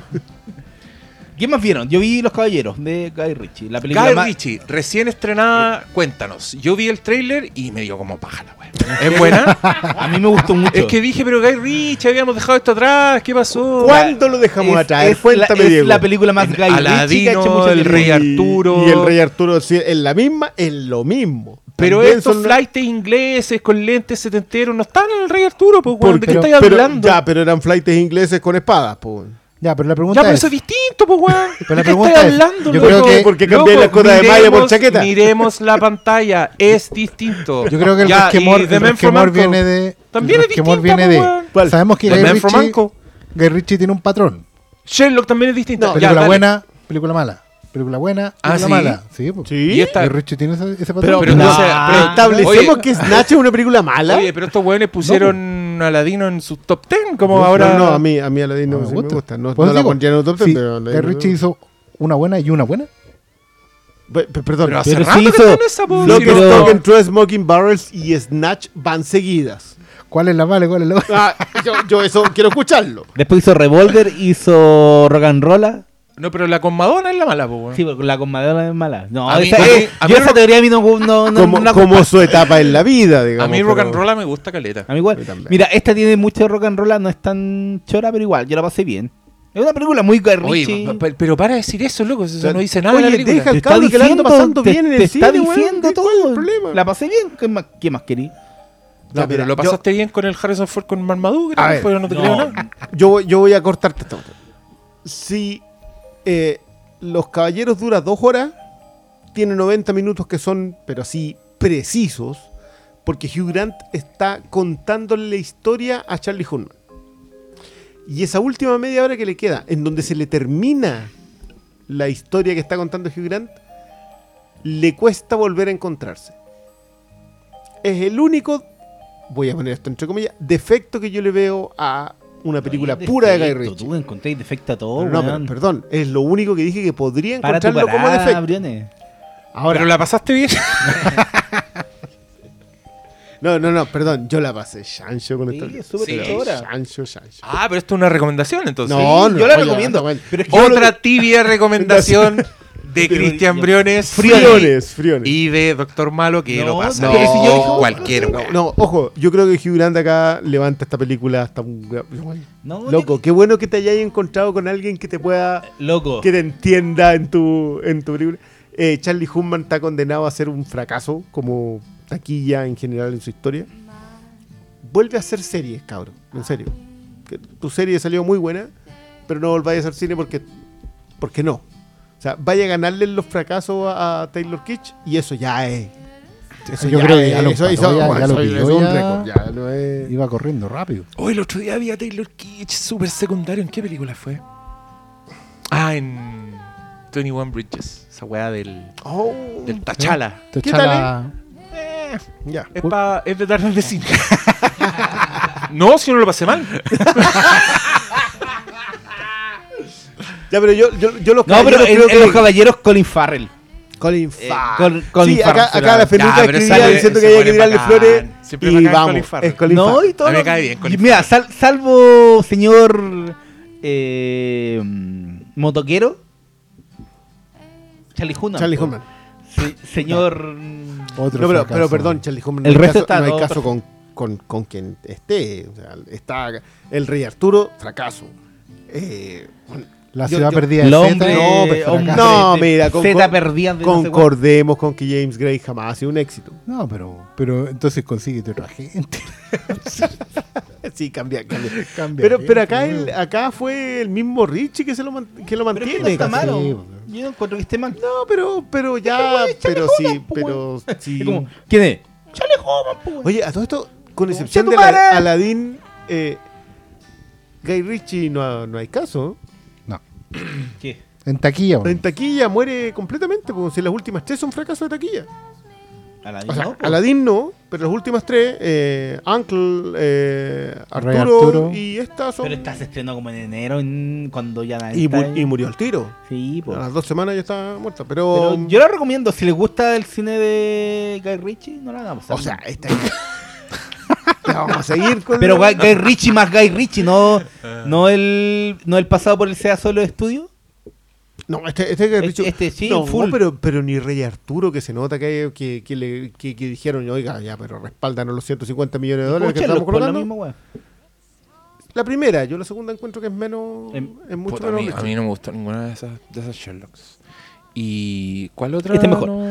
Esta es mejor que la Sherlock. No, Sí, sí, yo creo que está más en la línea del, Ay, pero del Guy son- Ritchie son, clásico. las dos eh, Sherlock, Rey Arturo, Man from Uncle. Man from Uncle. eh, Esa la hizo porque de, estaban borrachos los ejecutivos de la- y le dijeron ya la Oye, eh, yo, yo, hay que decirlo, Man from Uncle fue el manso golazo. Yo, yo encuentro, es- esa película es una de las que yo voy a sentir en la vida que no tenga secuela. Porque Ah. eso hubiese sido una secuela. Sí, Si está no, lista, la deja lista. personajes, está entretenida. A mí me gusta esa película. Me gusta que le esa película. Pero, Eh, pero Rey Arturo. se- Seguimos con este Charquicast. Pasamos a otro estreno, ¿no? Oscar Sala, mira, tenemos un capítulo completo del Hombre Invisible, pero igual quiero escuchar tu opinión, Oscar Salienta. El de- hombre Porque invisible. estamos hablando de los clásicos de los Con Universal Cloud Monsters. Reigns. No. 1933. Claro. Dirigida, por, dirigida por el señor Ian McKellen. James, James. James Jaime Ballena. Eh, fui a ver El Hombre Invisible, como he hecho durante harto tiempo. ¿Desde qué década? No, pues desde que arrendé alguna Vaya vez El Hombre la- Invisible. El Hombre Invisible en mi videoclub favorito. Y como fui a ver Hollow Man en ese tiempo. Gran película. Que en ese tiempo yo reconozco que la detesté harto. Porque encontré que se cebaba en una sola cosa de las muchas ideas que tiene el concepto del hombre invisible. Que era la, básicamente la, la, locura de Griffin, ¿cachai? Como el one, en la medida que va desapareciendo el mundo, se va alienando. Encuentro que esa película le daba todo el foco a eso. Hoy en día de viejo no me parece tan malo. En su momento sí, porque era joven, estaba mucho más camiseteado. Idealizado y toda la Sí, pues todo mucho más. Sentí que faltaban cosas. Sigo sintiendo en general que a las adaptaciones les falta un toque gótico. No necesito que estén ambientadas en el 1800, pero sí siento que tienen. eh, están más cargados al, al- al- a la tensión moderna que al desaliento de la vida, que, que es lo que tiene el gótico, que es lo que importa, ¿no? Que nada vale la pena. Y debemos morir todos. Y eso. Ahora, fui a ver este hombre invisible. Igual reconozco que tenía expectativa alta, le tenía harta fe. Porque encuentro que el giro que proponía era muy interesante. Lo es. ¿Cachai? O sea, a mí me vendió completa la película. De hecho, me dicen, vamos a ver la historia del hombre invisible desde el punto de vista de su mujer. Que es una que ha estado desde siempre, desde el 33. La loca vive arrancando de este, de este loco, eh, psicótico, que la persigue. Y bueno, y la idea es bien llevada a cabo como lo es. Encuentro que creo que la primera hora de la película, más o menos, es una joya. Sí. Está ahí. Una weá que debe costar 10 mil dólares. Y, y porque, y porque 9 mil dólares el arrendo de la casa que usaron. Que debe ser de Jason Blum, así que salió gratis. Claro, probablemente, pero, pero bueno, tiene unos momentos. Me encanta cómo la película construye la relación entre los dos sin mostrarte un segundo del, del hombre invisible. Sin- Literalmente. Sin sentarlos frente a frente No para que hablen. Exacto, es no te wea. explica quién es ni cómo es. Pero tú tienes súper claro por, por el comportamiento de ella, qué tipo de relación tenían, qué tipo Sí. de, de- Y lo otro, bueno, es cómo ocupan los silencios, cómo ocupan los tiros de cámara. Sí. Hay un momento en que tú... espacios vacíos, Los espacios vacíos. weón, y es una clase de cine así independiente. No sé si te, te fijaste, pero cuando hay un momento en que tú traes a cuestionar la, la- como espectador la cordura de la loca. Sí. Porque hasta cierto momento la película básicamente te muestra lo que ella siente en su interior y ocupa los espacios vacíos para eso. No, no hay ninguna pista de que el hombre invisible esté. Hasta que en un cuadro infinitesimal hay algo que desaparece delante de tus ojos como espectador. Y ahí yo me fui a la chucha. Ahí ya la película me compró completo. Qué bacán. No sé si te acordáis, en- es en el mesón de la cocina. Y sabes que no solo esa, esas Me cosas acuerdo. como casi imperceptibles, es como el director, o sea, maneja los tiros de cámara para dejarte espacio Sí, frente a Espacios que vais llenando tú a ella mismo. que tú sabís que hay un espacio que es, que es demasiado grande para lo habitual en el cine y sabéis que hay algo ahí, ¿cachai? Me encanta. Pero la wea es como un- eh, te va instalando en el subconsciente esa amenaza latente de, de que hay algo. Pero la película yo creo que es lo suficientemente inteligente que también te va jugando un poquito con y si solo está en su cabeza Es que esa es la idea. po. y la forma en cómo eso se va entrelazando. Toda la primera parte Eh, tiene creo que, y no solo la primera parte, yo creo que son los dos tercios de la película donde está muy muy bien trabajado. A mí eh, me gustó mucho El Hombre Invisible, lo único que, que no me gustó fue como el desenlace de la historia, lo encontré muy eh, tradicional para lo que había sido el resto de la película, pero me sorprendió que que hayan decidido ir. Bueno, también es consecuencia de que tras el bodrio de la momia hayan dicho, ¿sabes qué? La otra cuando no está funcionando copiarle a Marvel y tratar de ser el universo. Tomemos lo que es un el concepto de los personajes y hagamos algo propio. Y creo que lo mejor que. Qué bueno que haya salido el estreno de la momia para que hayan hecho una película tan buena como esta. O sea, de hecho, devolverle la- el concepto, la marca, pasárselo a un autor. Y dejar que el autor que tiene una idea buena la desarrolle. Yo siento que igual, igual que tú creo que la... de hecho, la fue el exactamente las mismas palabras que utilizaron los ejecutivos de Universal. Probablemente. Entendieron de que la gran gracia de la de los monstruos de la Universal era fue el hecho de que hayan sido obras de autor. Sí, estaban firmadas. Y, eh, y en ese y, y se- y entendieron también de que la única fórmula no puede ser eh, Kevin Fitch. Claro. Y, y con mínimos de inversión. Ojo que acá, acá, acá la clave es que, bueno, es que también Blumhouse es un autor en. Es un Kevin Fitch en otra escala. Sí, claro. Y. eh, bueno, sin haber visto El Hombre Invisible, yo entiendo lo que está pasando acá. yo, yo entiendo que lo que está. La, la decisión de usar a Karin Kusama para la Drácula, yo esa cuestión. Yo, yo estaba aplaudiendo de pie sin tener idea de lo que pueda salir de ahí. Yo miro la filmografía de Karin Kusama y no sé si va a ser una Drácula como, como uno tiene la idea de que pueda ser una Drácula.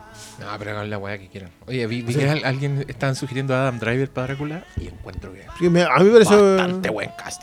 Respondería a la lógica histórica. Porque Drácula no es un buen pintoso. No, pues. La gracia Un buen con onda. Claro, Drácula es un feo con onda. Y bozarrón. bozarrón. Y ahí O lo sea, tenéis, po, Oye, yo, yo me he aguantado un montón para decir esto, pero creo que el mejor gender swap, que es el cambio de género en un personaje, que he visto es en la serie de Drácula de, mm, de la misma gente de Sherlock, la que está en Netflix.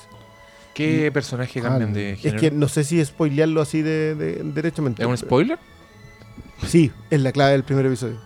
Ah, entonces no lo spoiler. Ya, pero, pero quiero, o sea, la gente que va Pero a uno de saber. los personajes principales. Obviamente Claro. no es Drácula porque han No. salido fotos de. Oye, el- Pero, pero. No, yo quería comentar que me voy a repetir porque esto ya lo dije en el Siempre es Halloween, pero a mí me parece muy efectiva El Hombre Invisible y me encanta que haga tan literal su, su título porque la mitad de la película, o sea, cinematográficamente invisibiliza al malo, ¿cachai? Claro. El guan aparece fuera de foco, eh, ni- ni- cuando no es invisible, No sabéis qué ¿cachai? actor no sabéis no, no tiene un no lo rostro hasta el reconocería final. y esa weá como que te empieza a cagar un poco la cabeza. Como esta presencia. Y que el weón además actúa en ausencia. po. O sea, es un mal, es un personaje que arman en ausencia. Claro. Eh, sabéis de weas que hizo, intuís weas que Pero no hay hizo. flashbacks. No, hay flashback, no, hay le- Y, y esa weá yo la encontré brillante. Y, y el único palo que le pego si la pon- si la comparo con otras hombres invisibles, aquí yo aquí meto Hollow Man igual aunque no sea oficialmente, es que la encuentro un poco icónica. O sea, creo que las otras hombres invisibles son icónicas y tienen weón, o el weón vendado con lente, o el... no. Con la capucha. No, el, el que yo encuentro que el Kevin Bacon, esa máscara culiada que le hacen y cuando le hacen hoyos a la boca y a los ojos, encuentro que es un Es que sé que justamente de inclusive el weón. efecto digital cuando lo hacen como el- la carne viva. Cuando, cuando se El Igual, Williams. eh, que igual sí, porque igual funciona. Pero- Pero una de las cosas, por ejemplo, cuando te enfrentáis a una película del hombre invisible, vais a la pérdida en términos de que sabéis que hay un hombre invisible. Pero esta película se la ingenia para plantarte la duda de que, oye, ¿y si en realidad no existe? ¿Hasta dónde? O sea, si hubiera llegado hasta el final de la película y no existe, no me había sorprendido y no habría alegado, oh, esta wea como que me engañó. Oh, yo habría alegado tanto ¿Ah, sí? si hubiera, no hubiera existido, weón. Puta que Es que me tenía tan, narrativamente estaba tan, encontraba que estaba tan bien abordado como la paranoia de ella. No, o sea, no era paranoia, pero como, como ponían en duda eh, si realmente estaba, creo que si llegaban hasta solo hasta el último minuto con una revelación así, yo creo que para todo el cine. weón. Ah, yo, lo- yo encontré súper bueno el final, a mí sí me gustó. Oye, Pero, pero no sentiste que se pasó de rosca. sentí que se pasó de que rosca, se enredó. Pero se, se tropezó como en su propio vendaje, weón. es que creo que no me pareció, creo que sí se pasó de rosca, pero no me pareció muy coherente con la historia y no me No, pareció no- no ni se- gratuito ni que se, se arranca ni con que los se lo sacaran de la raja. Pero se pasó de rosca. Que para mí es más terrible que Mm. se saquen weas de la raja que Sí, se pasen de cuando se arranca con los tarros. Es una weá que ya salió. Oye, ¿para dónde vais? Cuando la película estaba acá. No, Es aquí que- es como que. ya, te recomiendo mucho The Turning. Ajá. Malas presencias. No, ¿cómo se Presencia- llama? presencias del No, mal. Presencias del mal, recién estrenada con una, una película basada en... O sea, yo- mira, yo te voy a decir, yo, Dale. ustedes saben acá, queridos amigos, eh, feligreses y seguidores, que uno le hace a las casas embrujadas. ¿Cierto? Hemos, hablado de. Haunting of Hill Así House, es. hemos hablado de... Bueno, para mí, eh, la- cualquier adaptación de la novela de Henry James, otra vuelta de tuerca, como la que está preparando el mismo Mike Flanagan ahora para este año en, en la televisión, eh, como los otros, como los inocentes, etcétera, etcétera. Para eso son cuestiones seguras. Entonces, ahora aparece una adaptación moderna con Flora Sigismondi dirigiendo, que la conocida por los videos de Marilyn Manson, si quieren, y con eh, Mackenzie Davis protagonizando, ya, listo. Con Mackenzie Davis. Yo, no, O sea, yo creo que yo- vi el tráiler ayer, yo- vi el tráiler ayer, la weá tiene que pinta hacer un cornetazo por todos lados. Yo voy a ir igual a verla, de ahí les cuento qué tal. Yo te voy a traer, no voy a decir nada de la película, porque quiero, quiero que hagamos ese capítulo y que hablemos de todas las películas que Sí, nombraste. casitas. Quizás, de quizás debería ser un siempre Halloween ese capítulo. ¿Quieres venir de invitado al spin-off? ¿por qué Ya, no? listo. Se empiezan, empieza a chacrear el tiro, Más pauta. Más pauta. contaminando los Sí. spin-off, no Bla- siendo fieles está con nosotros. Ya, vamos con Black otro, otra película, o serie, o lo que quieran, o nos Ah. lanzamos a contestar a lo, lo que pusimos en el Twitter. ¿Qué dicen? Yo iría por contestar. Vamos. Ya, vamos. Abran el Twitter ustedes también por si quieren ayudarme. Somewhere. Ya, este guatazo lo vamos a editar. Sí, bueno, nos falta aquí la producción. A ver. Val, arroba Lil Clona, dice: Un escalofriante saludo a Don Sabio, que me dejó para adentro con su corto de terror. Nada más horrible que gente fanática siguiendo a un líder que no tiene humanidad. De veras que estrenaste, pues Dios mío. Sí, Ah, liberamos, eso. liberamos el corto que hicimos hace un tiempo. Es un corto de terror, lamentablemente muy contingente.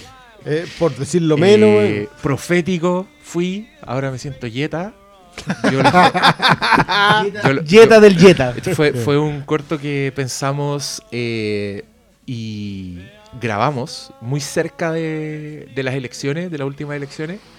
Eh, yo quería evitar lo que ocurrió, pero ahora que ocurrió, el corto tiene una tiene más vida más vida útil. Así que véanlo, en mi, en mi arroba Hermes el Sabio, mi pin tweet, es el tweet de que está en el home ahí pegado permanentemente, está el link para que lo vean en YouTube. Los buenos amigos lo han retuiteado.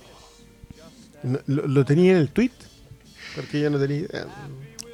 Es que yo lo vi hace, mucho, hace muchos, Muchos años. No, porque ustedes fueron parte del círculo VIP, pero después Sí. lo bajamos de internet porque lo llevamos a festivales y, todo, y Estuvo, no te dejan sí. tener las weas en internet. Pero lo- honest- siendo francos, yo lo hice para que todos lo vieran.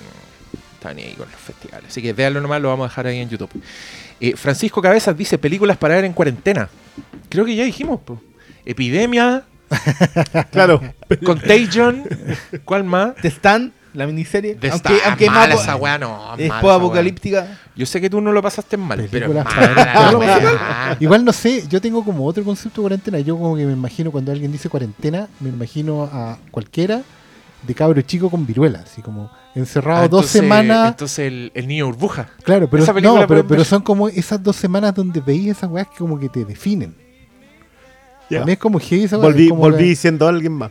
Claro, como que. Ah. No, yo, es, es como que contáis la historia. No, y cuando chico estuve dos semanas con viruela, un mes con no sé qué, un papera. Y en esa weá Y ahí vi- me, me, evitó, me evitó el decálogo de Claro, Kieslowski. claro. Entonces ahí me convertí en el chico, saco de dark. Me convertí en el saco de wea que soy hoy. Eh, ¿Cómo haber todo el decálogo en un día? Pues si el decálogo duran 60 minutos, Ah, 20 pues son 10, pues, weón. Pero ni eso, si la- la las dos que más duran duran 60 minutos, los Ah, otros son ¿sí? más cortos. Sí.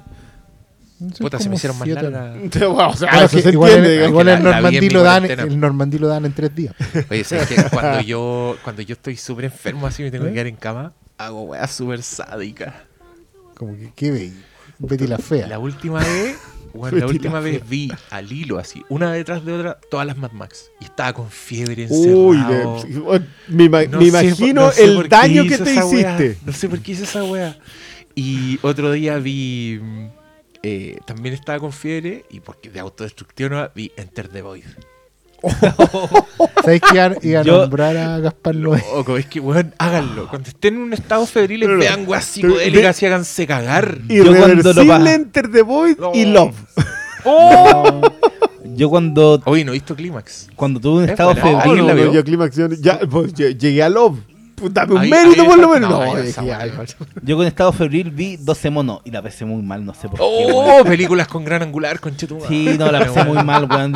Sé que no la terminé porque, pero llegué casi con el buen ya al final.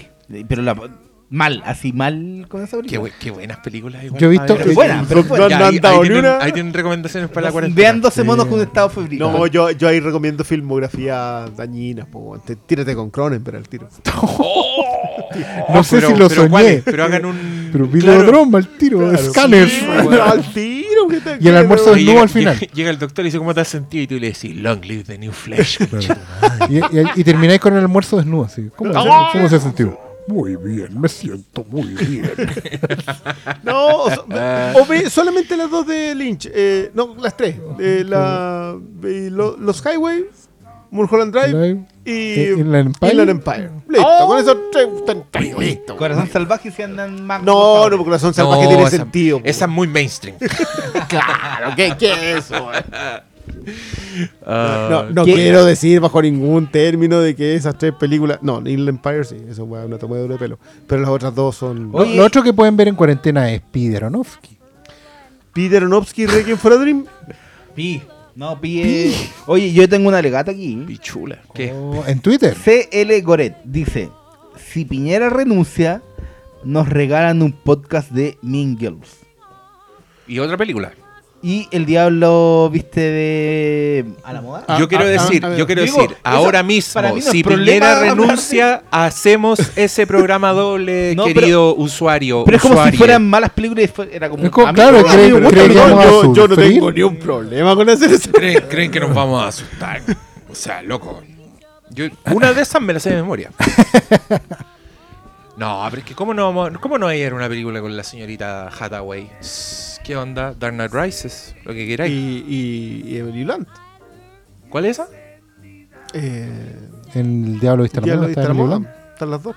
Ah, Cuando, cuando era, era De- Black de- Widow. De Meryl, de Streep ni hablamos. Pensé que me había tirado otro título de, de la señorita Hathaway. Ah, no. La cara de Bambi que le dice la Paloma Salas. Caray, va. Eh, Ali Cárcamo dice, queridos amigos, un gran abrazo y otra vez felicidades por los 300 capítulos. Gracias por tantas horas de entretención y sabiduría. Los quiero mucho. Ajú, ajú, ajú. Oye, harta hora de entretención. Loco. 300 ahora. Más, weón, loco. Puta, se me Sí, cerró yo- el Twitter. ¿Tenía alguna otra? Pauli. ¿Ah? Pauli, Pauli. Pauli. Escondida dice, muchos saludos, les saco pica tomando pisco sour y esperando mi suspiro limeño.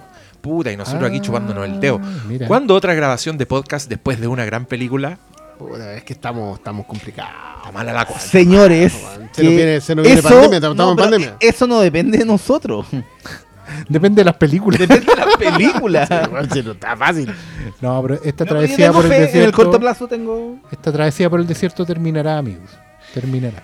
Pero Oye, yo, el hombre el- invisible, le habría hecho un capítulo. Pero yo no sé si hubiera invitado pero- a la gente sin haberla visto antes. Sí, pues no sabíamos, Ah. no sabíamos si era buena. No, pero esa weá es tres al año y, con, y lo estoy, estoy siendo generoso.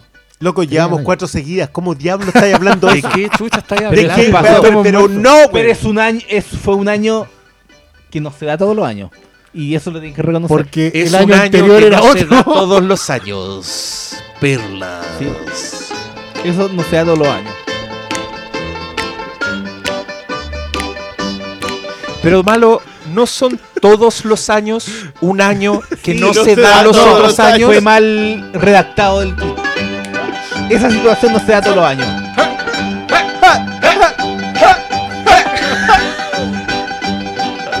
Espera, espera, espera, espera, espera.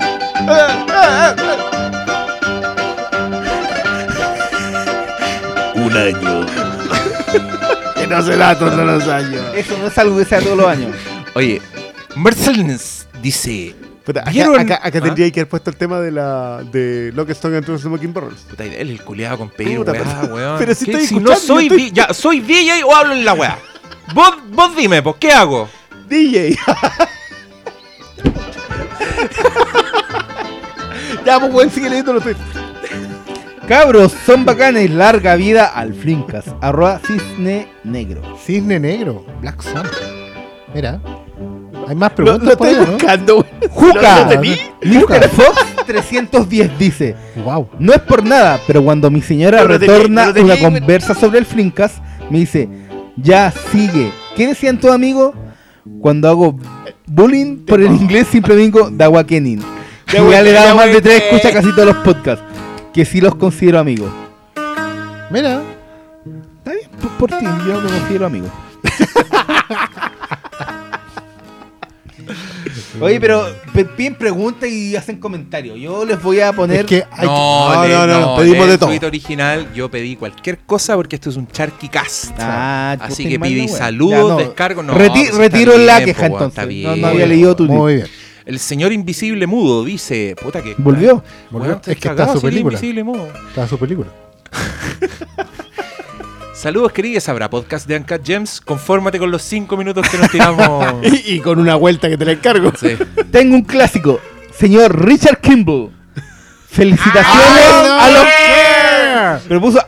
Felicitaciones a los H4, sigan así. I don't care. Maravilloso. Ah, lo- lo- ya lo asumió, mató el chiste. Mató no, Ya, no. La idea era que lo jugábamos nosotros. Obligado a cambiarse el mío. La SOA Francia dice, cabros, porfa, vuelvan al merchandising de clásicos como Mami llegó tu Nolan con el Dunkerque. Amor eterno al Flimcast.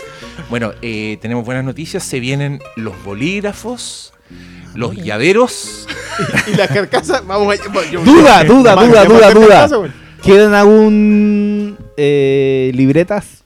Quedan bitácoras. Bitácoras, Bitácoras, bitácoras, weón. Bitácora, bitácora. weón, Igual califican con mismo. libretas, weón. Así que no vengáis con Mira el culiado basureando nuestro propio merchandising. Hay hueones que reman para atrás y este culiado.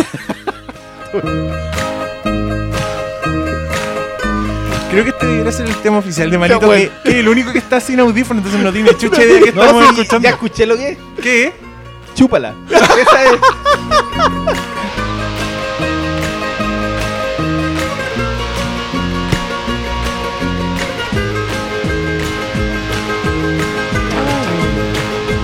Anthony Quinn. No, pero este es temazo. Este- yo- este- John, este John de- Murphy este no ha hecho de- mejor revisión de un tema, weón. Fran Eh, Rifo. Un saludo gigante. Amigo Hermes. Ahora, ahora, ahora, ¿Alguna ahora, vez ahora, tendremos ahora, de vuelta al primo Feto, Tata Paolo, ahora, ahora. a su papá que encontraba Mundial?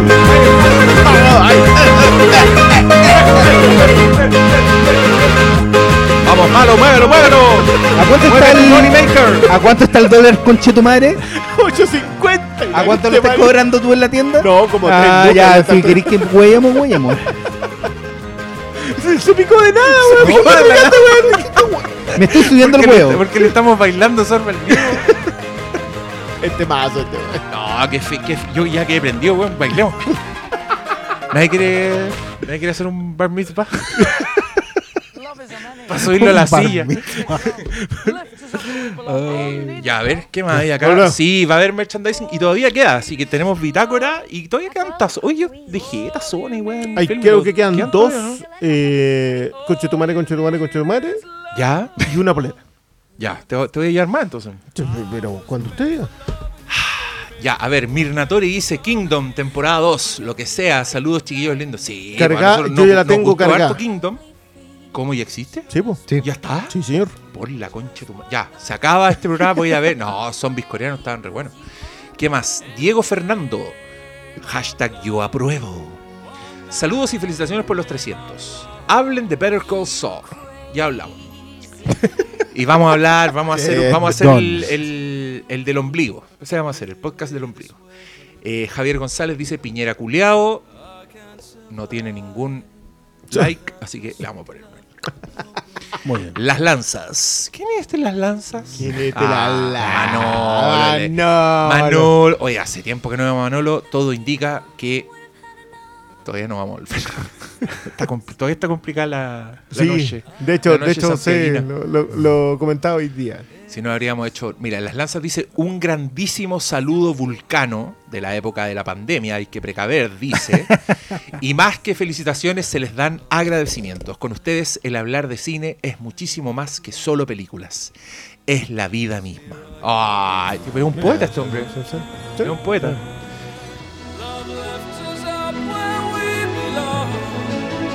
Está Iwan McGregor, que está muy divertido en Birds of Prey. De Mandolino dice: En algún momento era un chiste, una sátira, pero ya no. Creo que llegó la hora de un podcast de Network e Idiocracy. Ahí se las dejo. Mira el programa doble que se mandó. Manso programa doble. Mira, está buena tu sugerencia de Mandolino. Aguante Starlight. Ah, ya dijo. Ella quiere que hagamos un programa doble de. Ah, no, quiere que hagamos de Mean Girls o de Devil Wears Prada. Pero si es si Piñera renuncia. Si Piñera renuncia, aguante Starlight. Te prometemos un programa doble con esas dos películas. Fernanda Díaz, Fenuca, con Fílmico, coméntelo bien que está Colin and the Gentleman. The cuatro son grandes. Ya lo hicimos. Sí, sí. Anto dice, decir que les tengo harto cariño, que son una compañía en mi día a día. Los escucho todos los días y me suben demasiado el ánimo. Me han enseñado mucho de cine y me han hecho apreciarlo de una forma diferente. Sigan así con el podcast porque son los mejores. Por cierto, Hermes, me encanta que seas tan fan de Taylor Swift. Pero ¿cómo no vamos a ser fan de Taylor Swift? Y alguien ahí le contesta, por culpa de Hermes, ahora ando escuchando la canción Lover. Muy bien. Te, te- Soy el único Todo- todo- converso acá. te sabe que a mí, a mí me cuesta el pop. Te cuesta el pop. O sea, me Margo, gusta la música de verdad. Liz Taylor dice salud. ¿Qué te pasa, conchetumare? Liz Taylor dice saludos a todos los del Flinkcast. Margo Martindale dice hace poco que escuché el capítulo. la, la actriz de carácter Marco Martindale ¿Quién es? ¿De dónde es eso? de, en Boya Horseman. Ah, sí, ella, Margot Martindale, dice, hace poco escuché el capítulo del Hilo Fantasma y cuando el pastor dijo que era un film de vampiros, juro que experimenté la misma vertiginosa sensación que el Doctor Strange debió sentir cuando The Ancient One le pegó la patada voladora y lo sacó cascando el alma del cuerpo. Me mandé el manso viaje astral y cuando volví a mi cuerpo no volví a ser la misma. Por eso amo este podcast. Nada, pues cabros, gracias por tanto. No se mueran nunca. Ningún otro podcast de Flims logra llegar a mi corazón como el suyo. Mira qué lindo. Mi, mi pensión va a ser eso, ese episodio. Ah, Porque no, la pensión va ahí no va, ¿o no? ¿Ah? Fondo E. No, yo fondo A, yo como, como soy un, un Riesgo- profesional. al riesgo, ¿te gusta el riesgo? no, lo que pasa es que como soy un profesional de, de la, de las humanidades, mi pensión igual va a ser una mierda, entonces que vaya todo al riesgo nomás y bueno, si nos va bien y si no, nada, no puede ir igual. Con todo, si no, ¿para qué? Exactamente. oye, mira, aquí está la esposa de Adam Sandler en Uncut Gems. Ya un ratito nomás para que no nos bajen el podcast. Eh, Brian Troncoso dice: Saludos muchachos, ¿han podido ver The Outsider? ¿Alguien ha visto esa weá? The Outsider es la... Es la serie de HBO de, de Stephen King, ¿o no? Yo vi dos con episodios. el señor eh, George Bluth. No, Michael Bluth. eh, pero es la de la que protagoniza Jason. el El Arrested Bateman, sí, Jason Bateman, pero con el comandante Krennic. ¿Has visto, ¿Tuviste The Outsider? No, Ran No, señor. No, La- Ran esa- Sorrento. esa- no esa Lan serie- Sorrento. No, de Ben Mendelssohn. No, Lan Sorrento. Ya para- para está. siempre. Ya, por No, lo menos, yo aguanta. prefiero que le digan Nolan Sorrento que le digan ¿Su nombre? Superintendente Krennic. Ah, ya, bueno. Sí, bueno, no Lan Sorrento. No, ¿cuál era el- su rango culiado? Era el... Superintendente. me olvidó. Superintendente. Archundia. Qué chucha, ya, el perdido con los Simpsons. Ponte al día, tenéis Ah, 35 puta. temporadas. Alonso Astroza dice, ¿qué les pareció el cierre de Silicon Valley? Ya lo comentamos. Cuando un capítulo para la puta, me encantaría hacer un capítulo de esa serie. Bueno, sabéis que quiero, quiero verla completa. Creo que... ¿Me contáis cuándo te ¿Por qué no sé? ¿Por qué no se mandan Yo- yo- yo un lo box set sí, sí. de... Ya, Porque pues, lo van a sacar en a DVD nomás. Que va a salir en DVD, Dile a los de HBO que- ya lo sacaron así. Ya, pico, me la compro. Parks and Recreation la tengo en Blu-ray, o sea, en DVD nomás. Ya, pero esa nunca salió nada en Blu-ray, pues. Silicon Ah, Valley verdad sacaron que las sí, cuatro po. primeras. po. Puta, ¿por qué ¿La hacen quinta no? eso, weón? No, pues ni Bajó- la quinta ni la sexta. Bajaron a la B, pues eso es lo malo. Acuérdate, nadie le quiere dar dinero a Sony. Ah, porque el... Se pagan los masters y se paga por cada disco. hecho. Por, lo- por los Blu-ray hay que Fabricado. pagarle licencia a Sony, A Sony. y con DVD no. Entonces por eso hay que salen y te cagan la colección de Fargo los chuches. Y, peor, ejemplo. y peor para mí porque no, no sacaron eh, una de mis series favoritas del año pasado, justamente por eso, que es la Fossi Verdon. Y la editaron solamente en un DVD ordinario, sin subtítulos, ni siquiera en inglés. MOD, ¿o no? Sí. Oye, como, como ¿sabes? Glass. Últimamente, eh, que creo, no sé si a alguien más le pasó, pero encuentro que en, en las teles LED los DVD se ven como el pico y en las teles OLED se no ven se mucho ven mejor. tan... O sea, obviamente se ven mejor que lo que se ven en las LED. Pero es que la cagó, es Sí. como... Pero tú, te juro tú- que tú los tiráis, perdón, ¿de qué reproductor los tiráis? ¿De Blu-ray? Del 4K. Ah, sí. Los arregla. Sí, tiene un upscaling. Y ahí, y ahí yo no Yo me quejo. uno puede el, vivir el otro con día eso. vi caleta, de weá. No, ¿qué? no me acuerdo que fue una weá que vi que tenían solo en DVD y estaba impresionado con lo bien que se ve. 2001. No, No sé, yo el último- ahí la cajita. El último DVD que vi en mi LED del año 2010, la voy a hacer como el pico, así que tiene que ser las telas nuevas nomás. Bueno, también depende del, Sí. del DVD. Del DS. Eh, Pablo Amnesiak dice: Saludos, maestros. Salgo mucho terreno en mi trabajo y sus podcasts son como estar sentado junto a ustedes escuchando lo que me apasiona el cine. ¿Cuáles son sus estrenos más esperados del año o la película de algún director para este año? Gracias totales. Bonus tracks. Podrían hacer un podcast de Contagion de Soderbergh y películas con la temática de virus, aprovechando los días que corren. Bueno, Vamos a hablar de Virus con Jamie Lee Curtis. ¿Qué películas esperan? Uy, ¿Qué más? ¿Quién, quién se acuerda de esa wea? tenía unas creaciones de Stan Winston bastante buenas. te diré. Eh, ¿Películas para este año? Películas para este año. Mira el final de Pretty in Pink. Orchestral Maneuvers in the Dark. Algún día saldrá en Blu-ray. Algún día tendré un programa de radio para hacer esto. Eh, ¿Qué esperamos, qué para este año, cabro? Ah, hoy te Oye, sigue Te voy a poner, si te voy a no poner es sobre el griego, ¿no? pues, Vamos a bailar. weón- viendo, vos, qué chucha. Duna para este año, ¿no? No, ¿No? no, no, no, para otro. 2021. Este Eh, año, concha este Este año. año. Bueno, Duna. po. No, igual yo no lo espero, bro. No, yo tampoco, estoy ni ahí, me da paja esa weá. Encuentro que todos los fans de Duna son unos sacos, weá. Ay, tirando mierda con Corte el ventilador. pastor gastando 50 lucas en el mismo Oh, libro. Ay, no, yo a ti te quiero mucho. La versión Em, ilustrada porque sí, no. Este año sale la película de terror de Edgar Wright, protagonizada por Anya Taylor Joy. Y You Had Me at Anya Taylor Joy. Espérate, ¿vamos a tener tres estrenos de Anna Taylor-Joy este año? Sí, señor. Oh, Emma. mira. Emma, la de- basada en la novela de la Bronte. ¿Bronte? Eh, ¿Me equivoqué? Jane Austen. Jane Austen, me equivoqué. No, pasa, no Ah, pasa. Siempre, la broma. Es que- No, es que no, después me, es me que acusan la- de que estoy secuestrando a la... Oye, alejen los celulares de los cabros. Cabros culiados. Yo, yo tengo, si están viendo el Twitter, sí, pues ahí Sí, po. pueden, pero aléjenlo del. No, de no se pudo, no se pudo. Mucho Twitter. Em, ¿Qué más? Ah, yo creo en la James Bond, weón. Le tengo muchas ganas de esa película. ¿Eh? Está metida la socia esa que.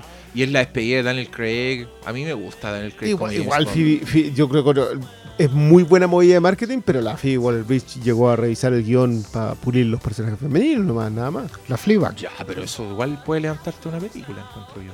Una James Bond. Sí. Me gusta tu, tu confianza, yo no, yo no tengo problema. Yo creo que está. Y, igual yo tengo más confianza porque creo que Fukunaga puede hacer una muy buena película de James Bond. Y, y lo que he visto me, me gusta bastante. ¿Qué Ahora, más? igual ¿Qué yo más tengo que, tengo que ver Spectre. ¿Cuáles son las de superhéroes de este año? No, superhéroes solamente hay tres, eran tres tandas de- eh, femeninas. Eh, O sea, Prey, Wonder Woman y Black Widow. Pero de los grandes. Sí, Porque porque ahora tenemos Bloodshot- Bloodshot, que es de una ¿Ustedes ya vieron compañía de Bloodshot? Yo- que se llama. Valiant. Yo ya la vi. Morbius. ¿Morbius este año? Morbius este año. Bueno, también una comiquita chiquitita. Están hablando de superhéroes. que no lo Eh. es el caso de Morbius, pero ya. Pero, eh, ¿y no un personaje de cómic de superhéroes? Espera, no, sobre. Una comiquita. Bueno, ¿el guasón era o no era? yo digo que no. Yo digo que no. Ya, pero, pero ustedes vieron Bloodshot.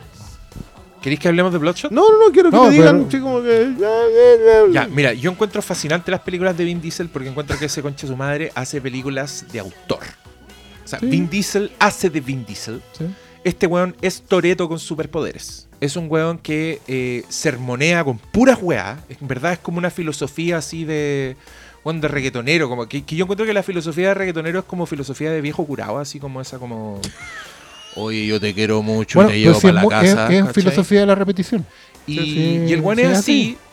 Es, es un, es un personaje que todos lo tratan como si fuera un weón muy especial. Como que automáticamente se gana el afecto de las mujeres, de los- la lealtad de los hombres. Y es un weón que le ponen nanotecnología. Entonces tiene poder el culiado. Pero yo quiero decir acá, lo he dicho muchas veces, creo que la nanotecnología como concepto es la peor weá que le puede haber pasado a las películas.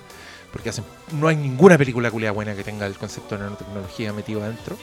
Eh, y tiene un gran clímax donde hay 10 hueones mirando pantalla y tecleando weá porque el clímax siempre es hackear alguna weá, Sí. lo cual yo encuentro que es una paja. ¿Hay Por drones? favor, weón, ¿Hay moratoria para esa weá. Hay drones, pero no son tan... Ah. Y encuentro que fue es como un Neil Blomkamp pobre, y, pero que tiene... Tiene como cier- cierta intención de buscar los set pieces y de ponerle como atmósfera. Cuando tú tienes una escena en un túnel donde han vuelto un camión de harina, entonces toda la weá es como con un polvito blanco así en el aire. Y después hay una weá que es muy robada de, Llegó el negro a Piñera. propósito de Spider-Man 2.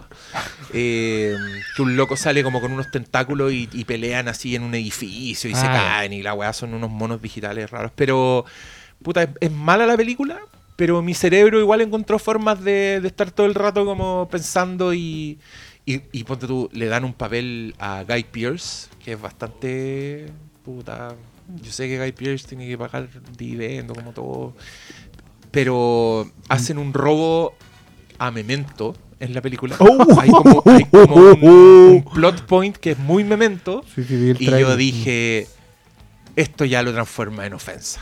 Y le pegaron una patada en las bolas al pobre Guy Pierce dándole ese rol en esta película. ¿Qué te pareció a ti, Malito? Es la película más Vin Diesel.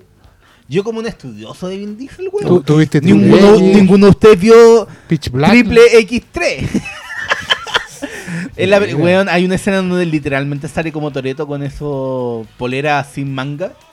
Que es weón se Si levanta esa así, es yo como la ropa del guante está pegada esa weá a su piel. Va a la premier ya con esa no weá, tiene po. otro look.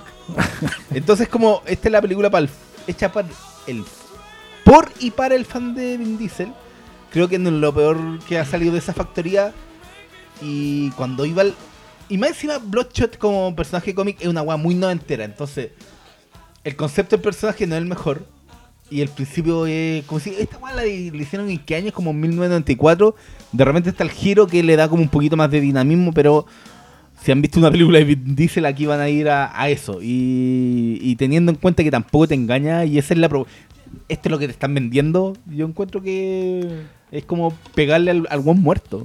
Si lo encontraste mala, es como. Te, Qué, te voy a preguntar una, que te ya, voy a que ya no preguntar- podamos ver cosas como un canguro muy duro. Pero Te voy a preguntar una wea. Como no, el niñera, el- el niñera prueba de bala. Esa- esa es un ¿Por qué- canguro muy duro. dijiste el título? Es el título ¿En ¿Qué español. idioma dijiste? Ah, En español. Habla en chileno, weón. Pues que, ¡Che weón, su madre! ¡Que su madre!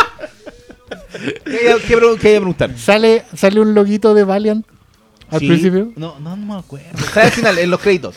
Con todos los personajes de Valiant, así. Como un, una Es que me acordé- A su, a su favor es que no tiene ningún cameo de otro personaje Valiant Ya, como para venderte que... Esta es la historia de Bloodshot. dignidad. Sí, Es pero eh, no, dignidad. no, no es como te... Mira, encontré hartas cosas respetables, pero es mala, weón. No voy a decir que es buena. No voy a decir que es buena. Es súper weón. Y tiene una escena, weón, así para pegarse en la cabeza de los weones. que- Sobre todo, yo creo que el principio es lo más débil de, de, de- de una película débil, pero... Loco, todo, mira, to- es que todo es débil, pero tiene los suficientes Tiene- giros y los suficientes set pieces, pero mal hechos. Se encuentra que la weá no tiene tal. Por eso te digo que es un Neil Blomkamp pobre. Pero, Pero la weá echa una juguera Robocop con Memento, con Elysium y hecha por un weón penca. Y eso es esta weá. Mira, considerando que en Triple X3 hay una escena de en una sola gigante en Hawái. estamos considerando Triple en- X3. Quiero, No, yo, quiero yo- yo estoy poniendo sobre la mesa ese tema. En donde Es hay una escena en donde, están, en donde están con una moto surfeando.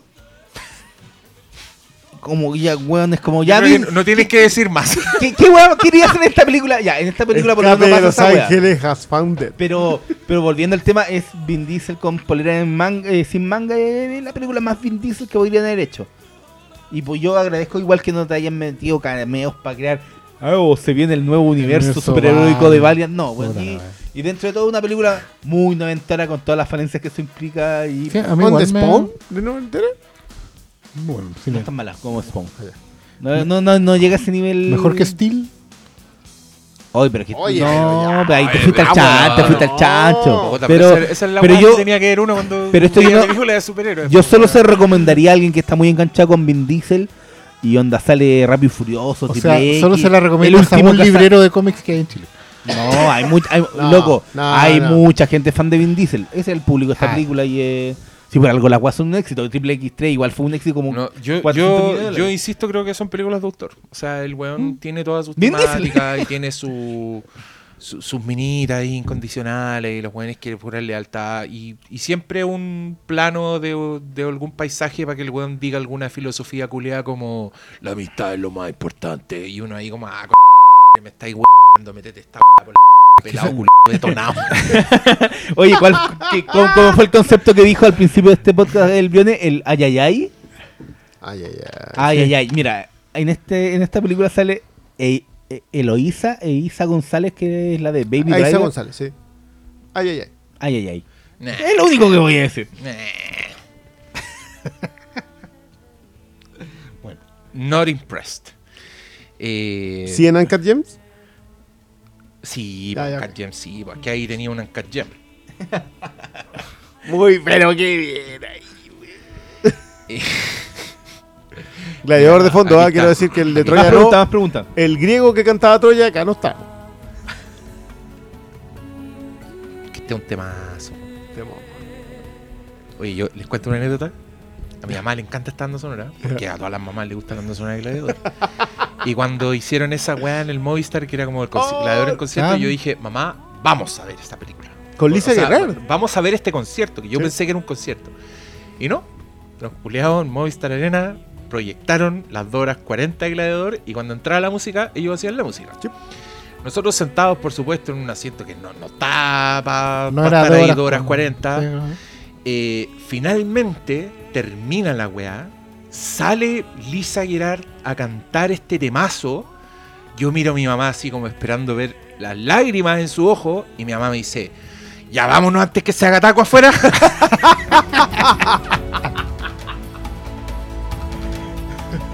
Ya, pero igual salía y dice que era antes, po, weón. Pero loco, era el momento no, que estábamos sí, esperando, po, weón. Es como que vayáis a ver Titanic en concierto y cuando sale Celine Dion te paráis y te vais para la casa. Viste morir a todos, weón. Para esto, para esto vi esta cagada de nuevo, weón. Todavía estoy esperando el concierto de Troya en el Movistar. Preguntas, Que te preguntas. vaya bonito. Hay más Con, preguntas. con la banda más sonora de saludos. Elfman.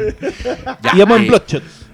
Preguntaron de Bloodshot. Ya, sí, yo ya di mi opinión de- pelado detonado. Eh, Cristian Andrés dice: Hace poco menos de un año llegué a este podcast. Ya ni me acuerdo cuál fue el primer capítulo que escuché. Lo único que sé es que fue hermoso saber que hay más gente como yo que ama el cine. Me levantaron en un momento muy personal muy difícil y por eso lo primero los quiero más que la cresta. Ah, Mira, un saludo, abrazo para ti, señora Seba. todavía llega gente, ¿no? Claudio Sepúlveda dice, este verano tuve muy poco trabajo y me escuché casi todos los programas.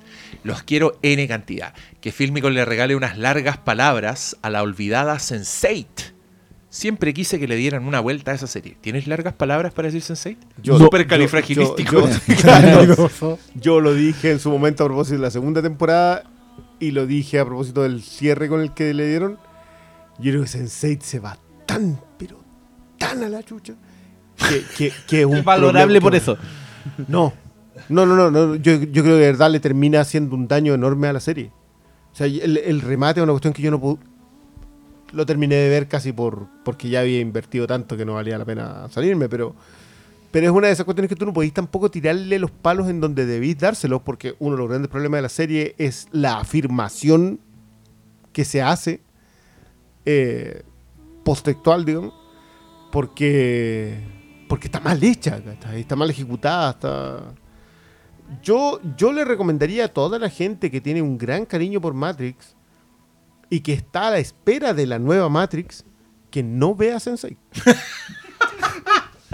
Eso soy yo. Ya, no, no lo Ya. hagan. No, sí, ya. No, ya, ojo que a mí fue una serie que me gusta mucho. La primera temporada me gusta mucho. Yo creo que la segunda se va, pero. Me, a- me acordé que yo vi, con- parte. yo igual duré como cinco capítulos la primera temporada. Pero cinco capítulos son cinco de ocho. Pero me perdí ahí, po. no alcanzé a ver la primera. No, no, no. Yo, yo- la primera termina termina lo suficientemente bien para que a mí me interese una segunda. Pero la segunda ¿Y la termina, termina. No, es que la segunda termina hasta billones. Y el final, la, la, la, el remate que le dieron es vergonzoso. Vergonzoso. Es como ese cap- esa película especial extendida para ¿Ese, cerrar la ese es el remate? Esa no, no, no, no, no.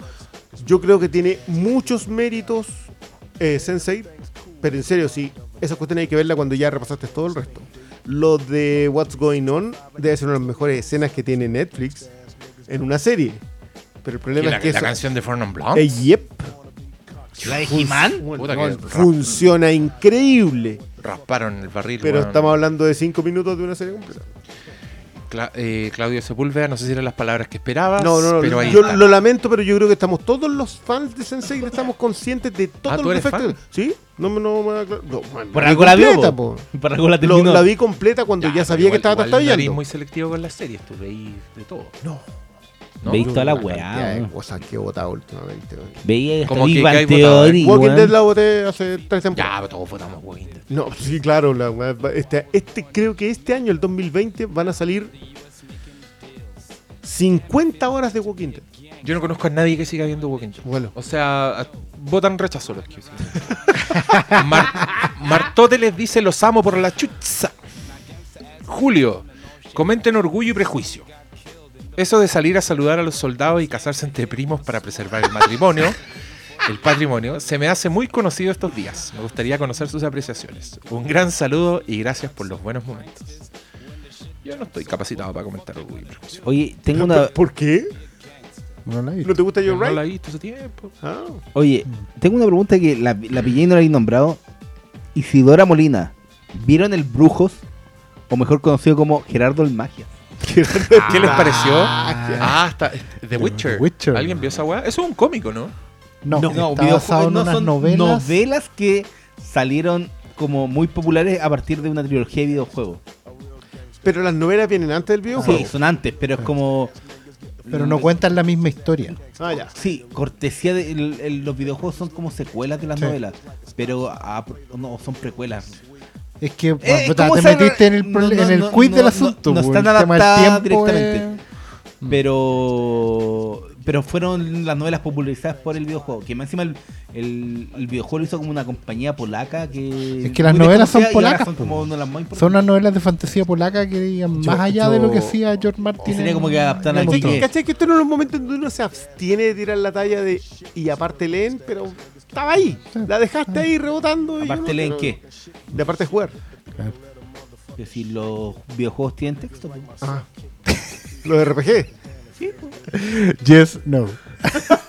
Pero tú cachai que me encima ahí te ponían un tema complicado con tu Game prejuicio, over. Porque lo, le decía esa misma weá a un fan de Game of Thrones y leen, y los buenos se leyeron todas las novelas. Todas las novelas. Sí, Sí, la misma y, hasta el día de hoy están esperando que se hagan lo que se hizo en las novelas. final. Están esperando las La novelas. Así que leen, igual leyeron las novelas. No sé, yo, yo, no, yo vi todo no Game lees. of Thrones y. Tú lees la cuarta. No, no, no, yo leo películas, o sea, cosas con Los bonitos. subtítulos. Si, si tienen bonitos, los leo. Alex Caro dice: Un saludo para mi amigo arroba Jaime Espinosa Army que les tiene mala. ¿Y por qué le vamos a mandar bloqueado ese culiado? ¿Quién es? No nos sigue, yo un feo culiado. No, ya, chao. lo tallé, lo rehizo. Carlos Gómez, mira y la fotillito, pues weón. Es como Oye, que pero- le sacaron la foto con. Se sacó una selfie con flash. Mira la weá fea. Mira el culiado nos tiene mala. Mira. O sea, cosa Sí, de él. Ya, pues malo, mira, te lo estoy mostrando. Voy a buscar qué tweet ha tirado este conche su madre. Porque se lo voy a responder en vivo el culiado. Son las dos, mira, son las 12.03. Estoy. me- gracias. Oye, pero Hablamos mira, de Vin tiene- Diesel, me va a poner detonado, conche tu madre. Oye, pero el último tweet que tiene el 24 de junio, este weón debe estar Ah, muerto. ¿Y de, qué- de qué año? Del Este weón le 19 dio el del año pasado. Mira, y tiene, le habla al metro de Santiago. No, ya, que nos tenga mala, yo creo que es un halago para nosotros. Yo pensé que iba a pedir un saludo por la alianza, estaba, estaba contento. Oye, Carlos Gómez dice, critiquen, vienen por ti, mi corto. Puta, ya, ya han habido dos culiados que, oye, tiene una pifia. Y me dicen la pifia. como si uno no la supiera. Como si yo no lo vi Uno me después dice, oye, en una escena se, se ve reflejada la caña y yo, puta, conche tu madre, si pues, weón, no tengo plata para borrar No digitalmente la weá y el plano quedó ahí. ¿Qué queréis que le haga? Y otro nos dice, el teléfono Samsung se escucha como un iPhone y sí, es verdad. Cuando, fui, cuando grabamos y un Samsung el teléfono y después fuimos a hacer el sonido y lo hicimos con un iPhone y a ninguno de los buenos que hicimos la weá se nos ocurrió que eran distintos los sonidos. Eh, pero bueno, yo ya le tiré mierda a mi propio cortometraje. Espero que esté feliz, Carlos Gómez. Parra dice un podcast de Terry Gilliam. Amor eterno, inolvidable Flimcast. ¿De qué vamos a hablar ahí con Terry Gilliam? no, no, no. Mira, ya hablamos La- de, el- el de doctor- 12 monos, así que ¿Qué ya está. el, el doctor Pelmasus? Doctor Pelmazo, 12 La- la monos, del Quijote, ya, Fisher King. ¿Ya? Brasil. Brasil. Ah, puras cosas. Y, y Monty Python, ya, para Monty Python. rellenar. Ya, y Adam Driver el Quijote. No, ya, ahí ya me dio paja. I will finish What you started. Ladran Sancho. Señal que cabalgamos. René dice, ganó Colo Colo, jaja, lo siento Diego. Ah, no, bloqueado. Block y reportar. Mira, mira, mal no, se, no te sacó en cara a, la Unión. ¿Quién es la unión? Ya dice René, ya, ahora en serio, saludos y aguante el episodio 300. ¿Qué van a ver para el 420? Ah, una weá de Chichichón, Chichichón, claro. Jay Silent Bob, Seth Rogen. no sé. Daniel Gallardo dice, gracias por los 300 podcasts. Quería saber si ya vieron Amazing Stories del Apple TV Plus Mm, y no. su opinión. Gracias de nuevo. No, ten- no tengo apuro después de la experiencia de Dimensión Desconocida. Oh, puta la weá, Jordan Peele, carajo. Oye, mira, este weón está haciendo un. Mira, Sebastián Soto dice: Saludos y felicitaciones por el Finca. Son una buena compañía, aunque a veces sus opiniones sean distintas a las mías, se les respeta. Ah, chucha, gracias. Hereditary le encontré fome. a Ah, ya, no sigamos leyendo. No, no, bloquear reportar. Mira bloquear y reportar. Ya, pero mira, aquí Hay dice. respeto, pero chucha de su madre. Claro, No, pero hay respeto, no, pero no, no. que se pudra la p de tu madre. que le dé. Oye, Este weón No, se no, no. El ahora. ¿qué, qué- qué el fue esa? No, a ver, ¿qué fue esa? No, no, Estoy- ya. Se tiró con igual- Hereditary para tirarse con Mad Max nomás. Estoy pues, igualando el insulto de Sebastián Soto, que después dice, quería aprovechar de denunciar el robo de identidad, ya que hay otro Sebastián Soto o alguien que se hace pasar por mí que se llevó mi Riflimcast y cuando se hizo la función de Terminator mi nombre ya estaba rayado. ¡No! Oye, mira, dadas tu opinión, le vamos a dejar tu identidad al otro weón. Porque cómo encontráis fome hereditario, Sebastián Soto. Oye, Sebastián Soto, también te quiero decir que igual tu nombre no es tan escaso, no creo que sea el único, así que antes de gritar robo de identidad, No, pero- fíjate pero- si pero no eres yo- tú el que está robando la identidad al verdadero Sebastián Soto y llegaste a pedir premio cuando no hayáis ganado ni una weá y te fuiste al Terminator y no habíais ganado, weón, fresco. Pero yo, yo ocuparía el segundo nombre y el segundo apellido, ¿ah? ¿no? por, por prevención de riesgo. Digo. Igual lo ¿No hacemos. será un clon, si no- yo weón? creo que nos está acusando de la nada. O sea, un ya clon. vemos, vemos que su juicio no es confiable. Llega a su casa y hay otro weón, hay otro Soto. Ay, meterse, meterse con Hereditary. No, En realidad está es como- el sexto perdón, día. No, per- perdón. Se metió con una película que elegimos la mejor del año. Que defen- Sí, hemos pues, defendido. Ah, defendimos. no, weón, si no, Tajo. loco, nos ofendió la de nuestras madres. Rodrigo Valenzuela dice, ¿qué película de los 80 o 90 les parece tan mala que llega a ser buena? ¿Se acuerdan de Enemigo Mío? Oh, ya, No, pero pero, weón, qué onda. ¿qué onda? ¿Qué dijimos que nos ofendieran? ¿Qué le hicimos? Warlock, Warlock el Warlock, brujo.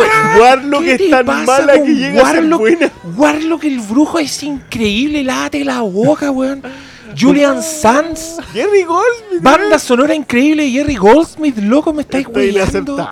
¿Qué onda? Richard No. E. Grant nominado al Oscar, weón. ¿Tú cachai que hubo un tiempo en donde eh, Oh, Warlock, Oh. sí, Warlock era una de las películas más rendadas. Sí, claro, pues. Era- Warlock tuvo como cuatro secuelas. era, era una de las pocas LKTL que tenía un afiche en los videos. No era Transeuropa. No era el. No, el. ¿No? No, no era el Ecatel. No, era Transeuropa. Era ¿Europa? Transeuropa, Bueno, más sí. pobre todavía. po. Pobre, po. No, si esa weá tiene unos logos culiados más en Pero bancarrota. pues digo, para que, pa' que tuviera una ficha en los videoclubs, ah, es que era un éxito. Y esa película es del director Steve Miner, que dirigió Las mejores Viernes 13, la parte 2 y la parte 4, y después dirigió Halloween H20, que es mejor que Halloween era, 2018. era, entonces era un regular de Fangoria. Un maestro ese weón, un, un héroe unsung hero. Oye, Pero película paréntesis. Diego, encontré tweets de don Jaime Espinosa Arnig, A el ver. que nos tenía mala. Año 2014. Ah, pero no. ¡Súbanlo nomás, porfa! Otro, al- ojalá comenten la película Predestination. Ah, nos quería antes. Actúan Oh. Ethan Young para con eso. Buen capítulo 58, pobre cabra. En el matinal tenía un aire. A todo esto, buen Flinka 62. Flinka Oh, 62. ¿cuándo, ¿Cuándo nos dejó de querer? Y su último post es el 2015, 18 de abril. Así que quizá es una guá contra el, contra nosotros. ¿Y ahí qué nos dijo? O sea, Sí. claramente. No, contra como el que tiró- tiró Contra un- los guatacas le gustaba la paloma. Eh, Pucha, tiró- lo perdimos. compartió un les compartió un, un link de las claves del éxito. Mucho pobre Ah, cabra. Yo creo que sí. Ya le, pucha, ahora no te tengo Ahora tanta mala como bueno. antes, pero Doctor Hacker igual te, igual te tiraste. Eh, Bueno, le- era Richard E. Grant. De verdad que estoy. Sí, pues, weón. Pero es weón. Yo cada vez que iba a Richard E. Grant decía, ¡Oh, el The World! Oye, a mí me gustaba caleta esa película. Pero yo la, yo fui a ver con mi mamá en Santa Lucía, loco, estáis weando. No, yo, yo la vi en video alguna vez. No, Ahí la vi en la tele. Ahí- y ahí actuaba esa preciosura ochentera que se llamaba, oh, ¿cómo se llama? Lori Singer, Sí. que era la guapa de Footloose también. Oye, día estamos con la Oye, próstata así, bueno. pero encima de la mesa. ¿Cuándo un Flinkas de Dolor y Gloria? Puta, yo creo que ya fue el Lolo Gordo. Oye, y El dir- pedazo que dijimos en los Oscar, El- o sí, sea, lo- no, en el lo la- mejor del año. en lo mejor Oye, igual los dirigía por un director de Halloween. Pero si acá no está ni Puta la escuchando, weá, weón, ya, se acabó este madre, weón, está-